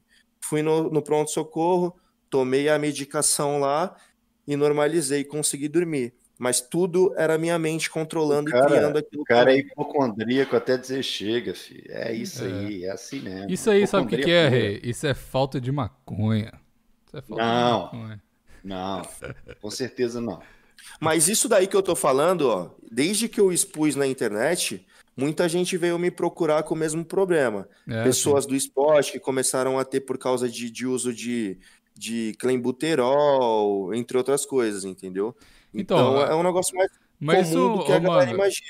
Então, mano, mas tipo assim, eu sei que muita gente aí é contra e tal, mas às vezes é o caso, assim, não, não sou médico nem porra nenhuma. Ah, Mas não, lá às vem vezes é você, não. Não, não tô falando de maconha, não. calma. maconha. Não, não é maconha, não. Tô falando que às vezes você- tem alguma coisa pra. que você tem que tomar alguma coisa pra, pra controlar as oscilações de humor, tá ligado? É, eu acho que é lítio que a galera tomava antes, que, tipo assim, pra transtorno de bipolaridade, que dá uma controlada boa em hipocondria, tá ligado? Não tô falando Chupa pra você uma tomar, bateria. não. É, la- lambe a bateria do Oi. seu celular. Mas funciona. Tipo, é bom, é bom ir no médico. igual A galera tá falando no, no, no chat aqui. Se for uma parada psicológica, é bom ir no médico pra ver isso. Que às vezes não é nem problema de saúde, às vezes é um problema que no seu Ô, cérebro. Bigos, já, é já deu né? quanto tempo aí? Acho que já Duas horas já. Então, eu tenho um problema que é o oposto do rei, eu não tenho medo de porra nenhuma, sabe? Cara bem vida louca assim, que é foda-se, vão... eu tô mais pra esse aí. Por isso que Na tá verdade, assim não. hoje, né? É, Rei, exato. é, você, você já Gastado. tentou fazer meditação? Ai, lá Cara, Acabou, chega. tentei. Acabou de Eu até, inclusive, eu até, inclusive, tava querendo conversar com o Lucas, eu mandei um direct pra ele hoje pra falar sobre isso, porque ele já teve esse problema também, né, de síndrome de pânico e tal. E aí eu Já, voltei cara. a ter, eu já fiquei que- preocupado. O- o- então, o meu problema, graças a Deus, o- a- quando eu tive a primeira vez, tem mais ou menos uns dois anos, eu até postei no canal isso, a galera falou muito sobre, né? Foi um momento na minha vida que eu tinha muitas incertezas, sabe? Eu tinha acabado de, de receber um não muito grande para uma coisa que eu estava esperando na época, e aí aquilo ali foi me deixando estressado, eu não sabia o que ia acontecer, e eu tive a minha primeira crise de, de, de pânico, assim, ataque mesmo, do coração acelerar, parecer que o coração tá fora de ritmo, aí você Sim. parece que tá sem ar, aí você não consegue puxar o ar direito. Você não já consegue tá engolir, velho. É, exato. Então, cara, aconteceu a primeira vez comigo, né? Aí aconteceu a segunda, e é como você falou, começou a acontecer quando eu começava a treinar. Eu começava a treinar, o coração acelerava, eu já achava que estava fora de ritmo, que eu tinha alguma arritmia, que meu coração estava dando um bug, alguma coisa do tipo, né? E aí eu fui no cardiologista na época, fiz todos os exames, cara, deu tudo normal, tudo 100% certinho. Aí foi quando eu decidi fazer o vídeo, porque eu tava tendo vários episódios. E aí eu vi muita gente, cara, milhares de pessoas falando que já tiveram exatamente a mesma coisa. E eu sempre fui o cara mais pro lado do, do Jason, cara. Eu sempre fui um cara que tava muito, tipo assim, não foda-se. Mas eu não tenho medo das coisas, você entende? Então, por exemplo, eu sei que tem uma chance de acontecer alguma merda porque eu tô tomando certas coisas. Mas eu não tenho medo disso, entende? Eu, eu, eu entendo que isso é uma consequência da vida que eu decidi levar. Entende? Então, ah, velho, se for a minha hora, vai ser a minha hora, tá entendendo? Eu não vou me desesperar ou entrar em pânico ou coisa do tipo. Quando eu comecei a botar isso na minha cabeça e ouvi todas as outras milhares de pessoas que já tiveram as mesmas coisas, eu falei, cara, isso é psicológico. Se é psicológico, eu consigo controlar. E foi quando essa ficha caiu que eu passei dois anos sem ter. Eu fui ter outro episódio, cara, quando a minha esposa foi fazer uma, uma, uma cirurgia, um procedimento que ela fez no nariz, uma rinoplastia, e ela ia ter que fazer aquela anestesia geral. Né? Ela ia ter que fazer aquela anestesia que é. Esqueci o nome agora, mas que apaga tudo, né? E tem um risco e tal. Nesse dia eu tive um ataque de pânico feio, cara. Que eu tive que, Eu fui parar no hospital que ela tava, tive que tomar medicação calmante e tudo mais. Você que ficou internado. É, não, ela, ela levantou da cirurgia preocupada comigo. Tipo, a moça tá bem. Horrível, velho. Mas depois daquilo ali, cara, eu não tive mais nada. E eu atribuo muito disso ao meu mindset, sabe? Eu sou um cara que, que eu, não, eu não sento e fico com as pernas cruzadas meditando. Mas eu tento meditar em momentos onde eu, por exemplo, no banho ou coisa do tipo, sabe? É um momento que eu tenho mais para mim. Isso me ajuda demais aí. Você tem que, tipo, cara, parar de se preocupar tanto e entender que o que você tá fazendo é uma escolha sua, cara. E que a sua escolha, ela pode te gerar consequências, entende? Mas você tem que aceitar essas consequências. Faz o que você pode, mas não se preocupa com o que você não pode. Entende? Existem certas coisas que estão simplesmente fora do nosso controle. E da feita que você passa a aceitar isso, você consegue viver muito mais tranquilo, cara. Ô, top. É o caminho Toda que a gente escolheu, né? Toda preocupação é inútil, porque é uma ocupação prévia. Então, preocupar já tá errado. Tem que preocupar É. porra nenhuma. Então, tem, tem, tem, que, tem que ter uma mentalidade boa nisso também, porque a, a meditação eu vejo muito como. Eu não tenho paciência nenhuma pra meditar, talvez falta treino, Mas por isso que eu tô, tava zoando de, de acabar o podcast, porque uh, a meditação eu vejo como um, um, um, momento de desligar um pouco de todas as preocupações que tem. Eu acho que uma das maiores é, paradas que acontece com a gente, eu acho que pro rei é muito pesado também, provavelmente, é negócio de rede social, que você tá sempre pilhado em tudo que tá acontecendo, e você tá sempre preocupado Exatamente. com o que a galera tá pensando. E quando você desliga um pouco, quando você vai meditar ou qualquer é, no banho e tal, que você não, não mexe no celular e tal, você, você consegue ali um tempo para porque se você estiver à toa, você vai mexendo no celular. Mas se você estiver tom, tomando banho ou dirigindo qualquer coisa, você tem que é, você força sua mente a desligar um pouco. Então, eu acho que, que é válido pra caralho isso. E se não funcionar mesmo, se for uma coisa muito crônica e tal, aí vai no psiquiatra, não sei, também não sou médico ninguém, mas. Cara, eu lembro uma vez que eu tava fazendo um agachamento livre. O rei deve entender isso aí, cara. Bota uma barra com 200 quilos nas suas costas e agacha. Seu coração vai para 180 batimentos. Passarinho, filho. É. A pessoa que, que, que, tem esses ataques de pânico com facilidade, ela se desespera por causa disso. Isso pode acabar sendo um gatilho. É porque é um, efe, é um, é um efeito snowball também, né? Porque uma coisa Exato. vai levando a outra e fudeu. Uma coisa leva, leva a outra, exatamente. Cara, eu agachei, saí do agachamento, coração muito acelerado, parecia que tava pulando meu peito. E eu, caraca, velho, vai dar um negócio de novo. Só que, cara, nesse dia eu tava tendo um treino tão pica, tão foda. Eu tinha acabado de fazer um PR no agachamento, tava feliz. E começou a me dar esse negócio. Eu falei, quer saber? É pra morrer? Então bora morrer, foda-se. Fui e agachei de novo. Fui e agachei Sei, de novo. Falei, foda-se também. Vai pra morrer, morre, caralho. Mas depois desse dia, cara, incrível, irmão. Não tive mais porra nenhuma no treino, cara. É, Foi assim que também que eu resolvi voltar. Foi então, assim que eu resolvi voltar também. Eu tava, toda vez que eu tentava treinar, eu começava a passar mal e eu desistia. Parava na metade do treino, no começo do treino. Aí uma hora eu falei, mano, quer saber? Foda-se. Eu vou levar essa porra até o final. Se eu tiver que desmaiar nessa merda aqui, nem sei o que vai acontecer, mas eu vou levar até o treino até. Vou levar o treino até o final. Aí continuei fazendo e uma hora parou de dar. Mas para você ter ideia, eu cheguei num nível tão ridículo, tão bosta, velho, que eu fiquei meses sem até fazer sexo porque meu coração acelerava e eu tinha medo de dar uma bosta, velho. Caralho, aí, aí é uma bosta, velho. Aí o treino tudo bem, mas sério, aí véio. não dá. Aí não dá. Mas é, mas é um Calma, negócio que, que, que, que, que o Lucas falou é verdade. Tipo assim, quando você coloca na sua cabeça, porque se isso for 100% psicológico, você coloca na sua cabeça que uma vez que você consegue superar aquele medo, você fala, é possível fazer isso com todas as vezes, tá ligado? Então eu acho que é uma boa fazer isso, é igual os caras falam de, de, de, superar um. É, de, sei lá, você vai pular de, de paraquedas. Pô, você, você foi a primeira vez, já beleza. Pulei. A, a, já pulei, já foi. Você já tá no meio do negócio. Então, acho que é mais ou menos o mesmo efeito. Eu não, não tenho informação nenhuma para falar disso. Mas eu, eu acho que. Eu também já pulei, mas eu não tenho informação psicológica pra falar isso, tô falando.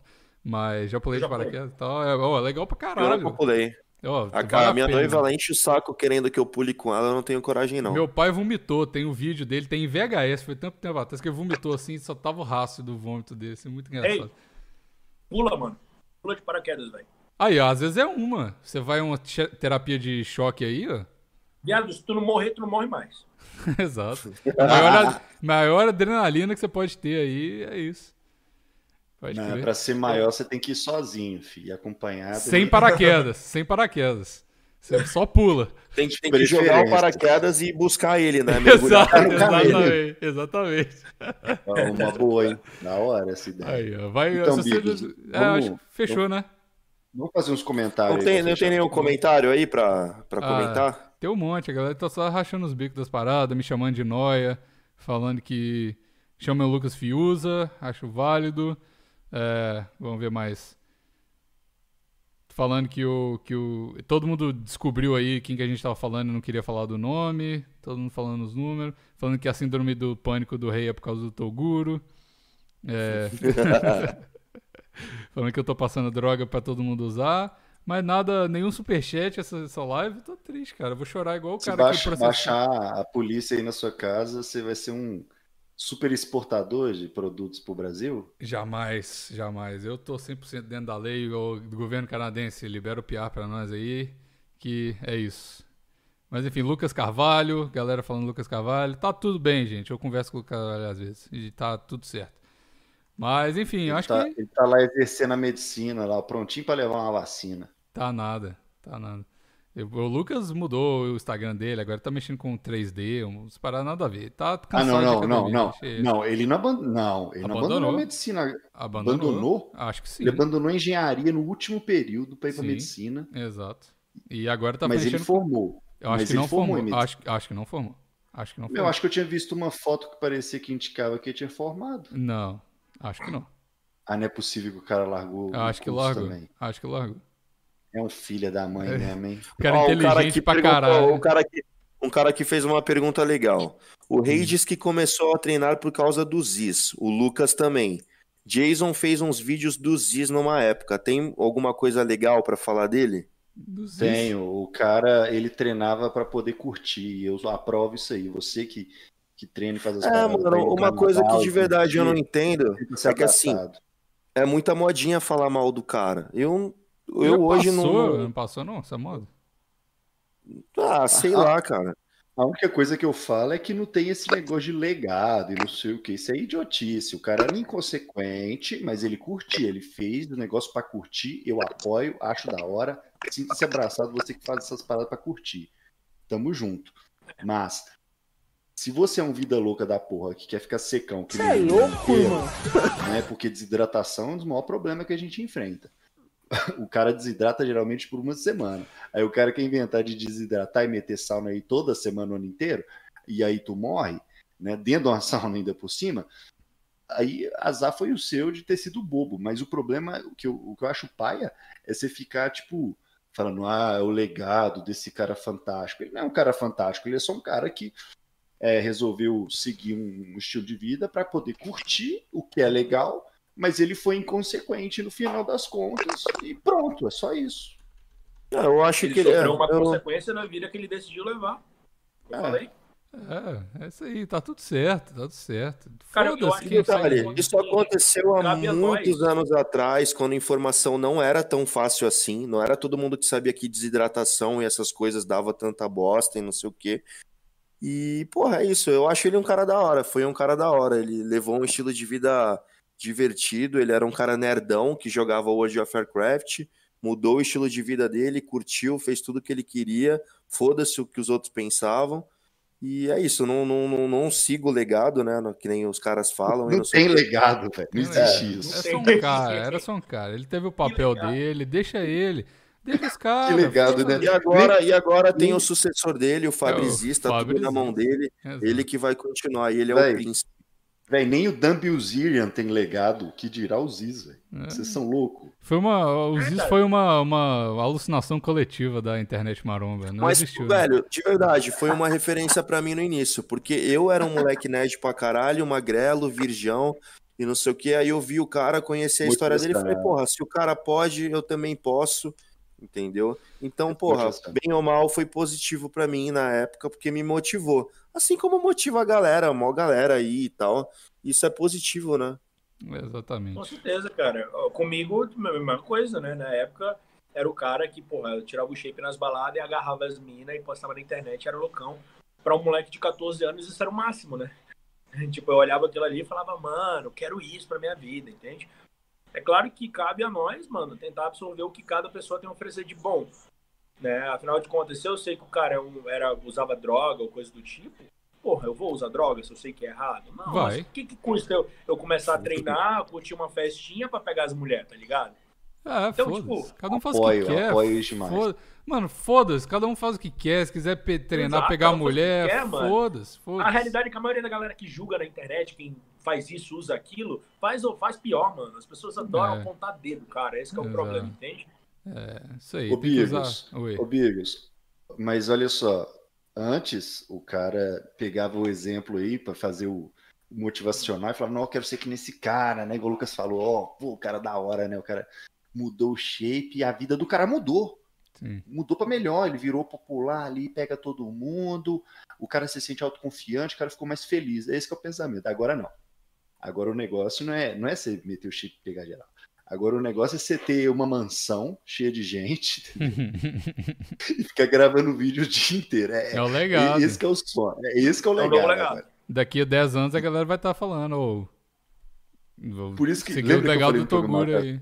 Olha, ó, quando tava todo mundo treinando, as meninas para poder atrair os caras, ou as outras meninas, e os caras para poder pegar as meninas ou outros caras.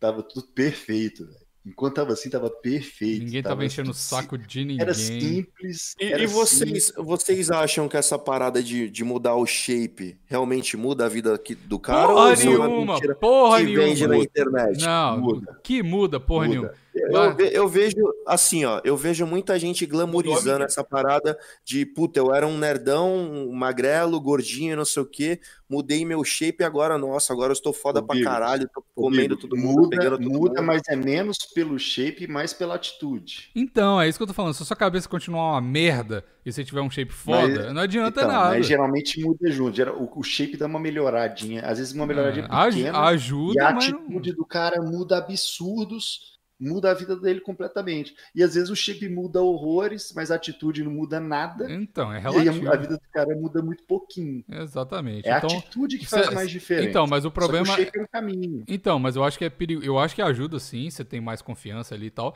Mas eu acho que se o cara colocar todas as energias dele em falar assim, ó, a hora que eu tiver o shape, todos os meus problemas de depressão vai acabar. Não vai, brother. Talvez acabe, ajude, talvez, mas não vai. Você Vai tem que estar de boa, tem que estar de boa, tranquilo, sem exaltação, tá todo mundo à flor da pele, fica de boa, de- calma, tá tudo certo.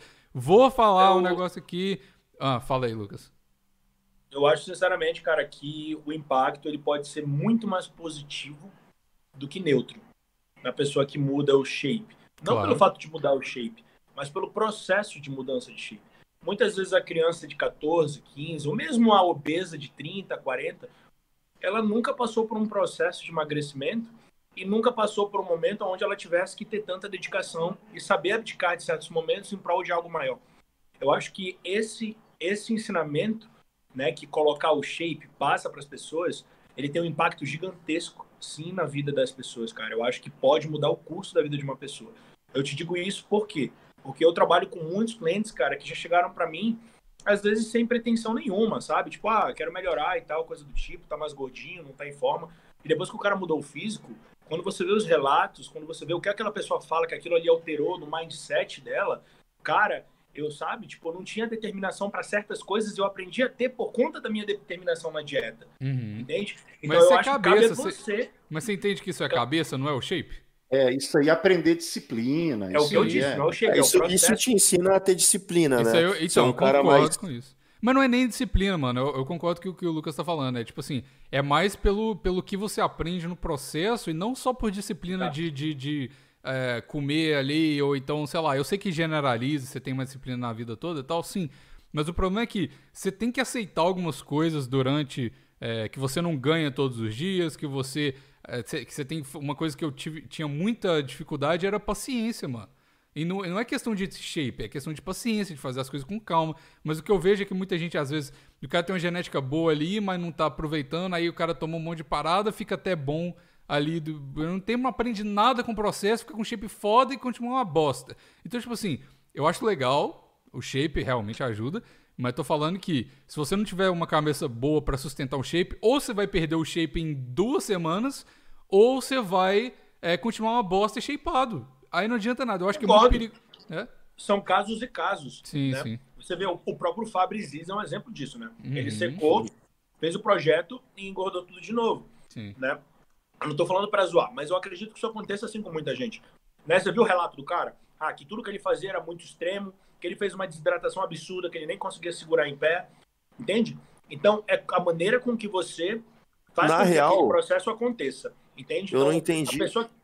Oi? Pode, pode continuar, depois eu falo. Não, então, então é a maneira com que você faz com que aquele processo aconteça. Uhum. Se o processo for feito de maneira mais, é, mais pesada, esse impacto pode ser muito mais negativo do que positivo na vida da pessoa, né? Mas se for feito da maneira certa, eu acho que só tem a trazer coisas boas, cara. É. Não, e às vezes também por uma questão visual. Para pra pensar o tanto de gente lá fora que às vezes se sente mal, ou tem vergonha de tirar a camisa, ou é obesa, cheia de estria, e porra, tem vergonha de tirar a camisa na praia e se sente mal por causa disso. Aquela pessoa, quando ela tem um, um visual assim, renovado, né? Quando ela bota o shape propriamente dito, aquilo ali pode mudar tudo para ela, cara. E aquela autoconfiança, ela não é para tirar a camisa na praia. aquela autoconfiança ela reflete em vários outros, outros momentos da vida da pessoa. Uhum. Seja trabalho, faculdade, na hora de falar, fazer um seminário. A pessoa se sente melhor, tem um visual melhor, ela consegue se expressar melhor porque automaticamente ela já está mais confiante da maneira com que ela está aparentando. Né? Então, eu, é isso que eu relatei, né? Pelo menos com a experiência que eu tenho, cara. É como eu falei, pode ser muito positivo, muito negativo também, dependendo do caso. É, concordo. É, eu ia falar exatamente pontos parecidos e tal. Que eu não acho saudável quando é um negócio muito extremo que te faz não conseguir sustentar aquilo e você volta para uma estaca igual ou pior depois no final. É o negócio que, que eu falei de, paci... de paciência, mano. Tem que ser com calma. E eu sei que é muito difícil ter paciência. Eu tinha muita dificuldade com isso. Quando, primeira vez que eu comecei a ter paciência com as coisas, deu certo. Pronto. É Exato. É Shape é aluguel. Enquanto você pagar o preço que você tiver que pagar, você consegue manter. Mas... E o mais importante, tem que ser um negócio prazeroso. Sim. Você tem que gostar daquilo que você faz, senão você não vai sustentar aquilo por muito tempo. Entendeu? Exatamente. Então é isso. Mais alguma coisa? Acho que fechou, né, galera? É. Duas fechou. horas e meia quase de podcast. Lucas. mexer aí, Lucas. É, muito obrigado por ter participado. Divulga suas paradas aí, não que você precise, mas manda aí. E isso, mano. Ó, Instagram Lucas Up Pro, YouTube Lucas Pinheiro. Acompanha lá, a gente tá fazendo aí uma saga nova nesse momento da minha vida, né? Aqui em São Paulo, tô mostrando praticamente tudo agora do início dessa minha preparação. Tá saindo vídeo todo dia lá, mano. Vamos, vamos colar lá que o bagulho é doido. E rapaziada, muito obrigado, tá, pelo convite. O Dreamcast né? Foi o primeiro podcast da Maromba. Como eu falei aqui, eu já acompanhava todos aqui, o Jason, desde a época dos primórdios, quando eu estava aprendendo a fazer as coisas. Então, para mim, estar tá aqui hoje, né, é, um, é uma honra, cara. Então, muito obrigado pelo convite. Foi top demais. Que isso. Então, só recadinhos finais aqui. Queria primeiro mandar, já te chamei uma. Levei uma intimada no zap, né? Mandar um beijo pro Vini, que eu citei ele vários momentos aqui no programa. E não falei o nome dele. Beijo pro Vini. Me segue aí no Instagram, rouba umbigos, pelo amor de Deus, eu preciso de fazer uma rasta pra cima. Esse é o meu caralho, pelo amor de Deus, segue lá. E Esse é isso. É caralho. Esse é o meu caralho. O Jason e Rei, tem uma coisa pra falar aí, pra finalizar? O Jason conseguiu recuperar o Instagram dele, que foi hackeado? Não, Jason Projeto Giga 2, foi hackeado não, foi... É... Denunciado. O Instagram deletou. Exato diretrizes. É, então segue lá, o Dias do Projeto Giga 2. Então é isso aí, rapaziada. Valeu todo mundo que acompanhou até aqui. Tamo junto. O próximo vai ser agora, segunda-feira já. É. Não pode falar? É, se, talvez amanhã tenha um aí de surpresa. Vamos, vamos deixar. Assim. É, então é isso aí. Tamo junto. É nóis.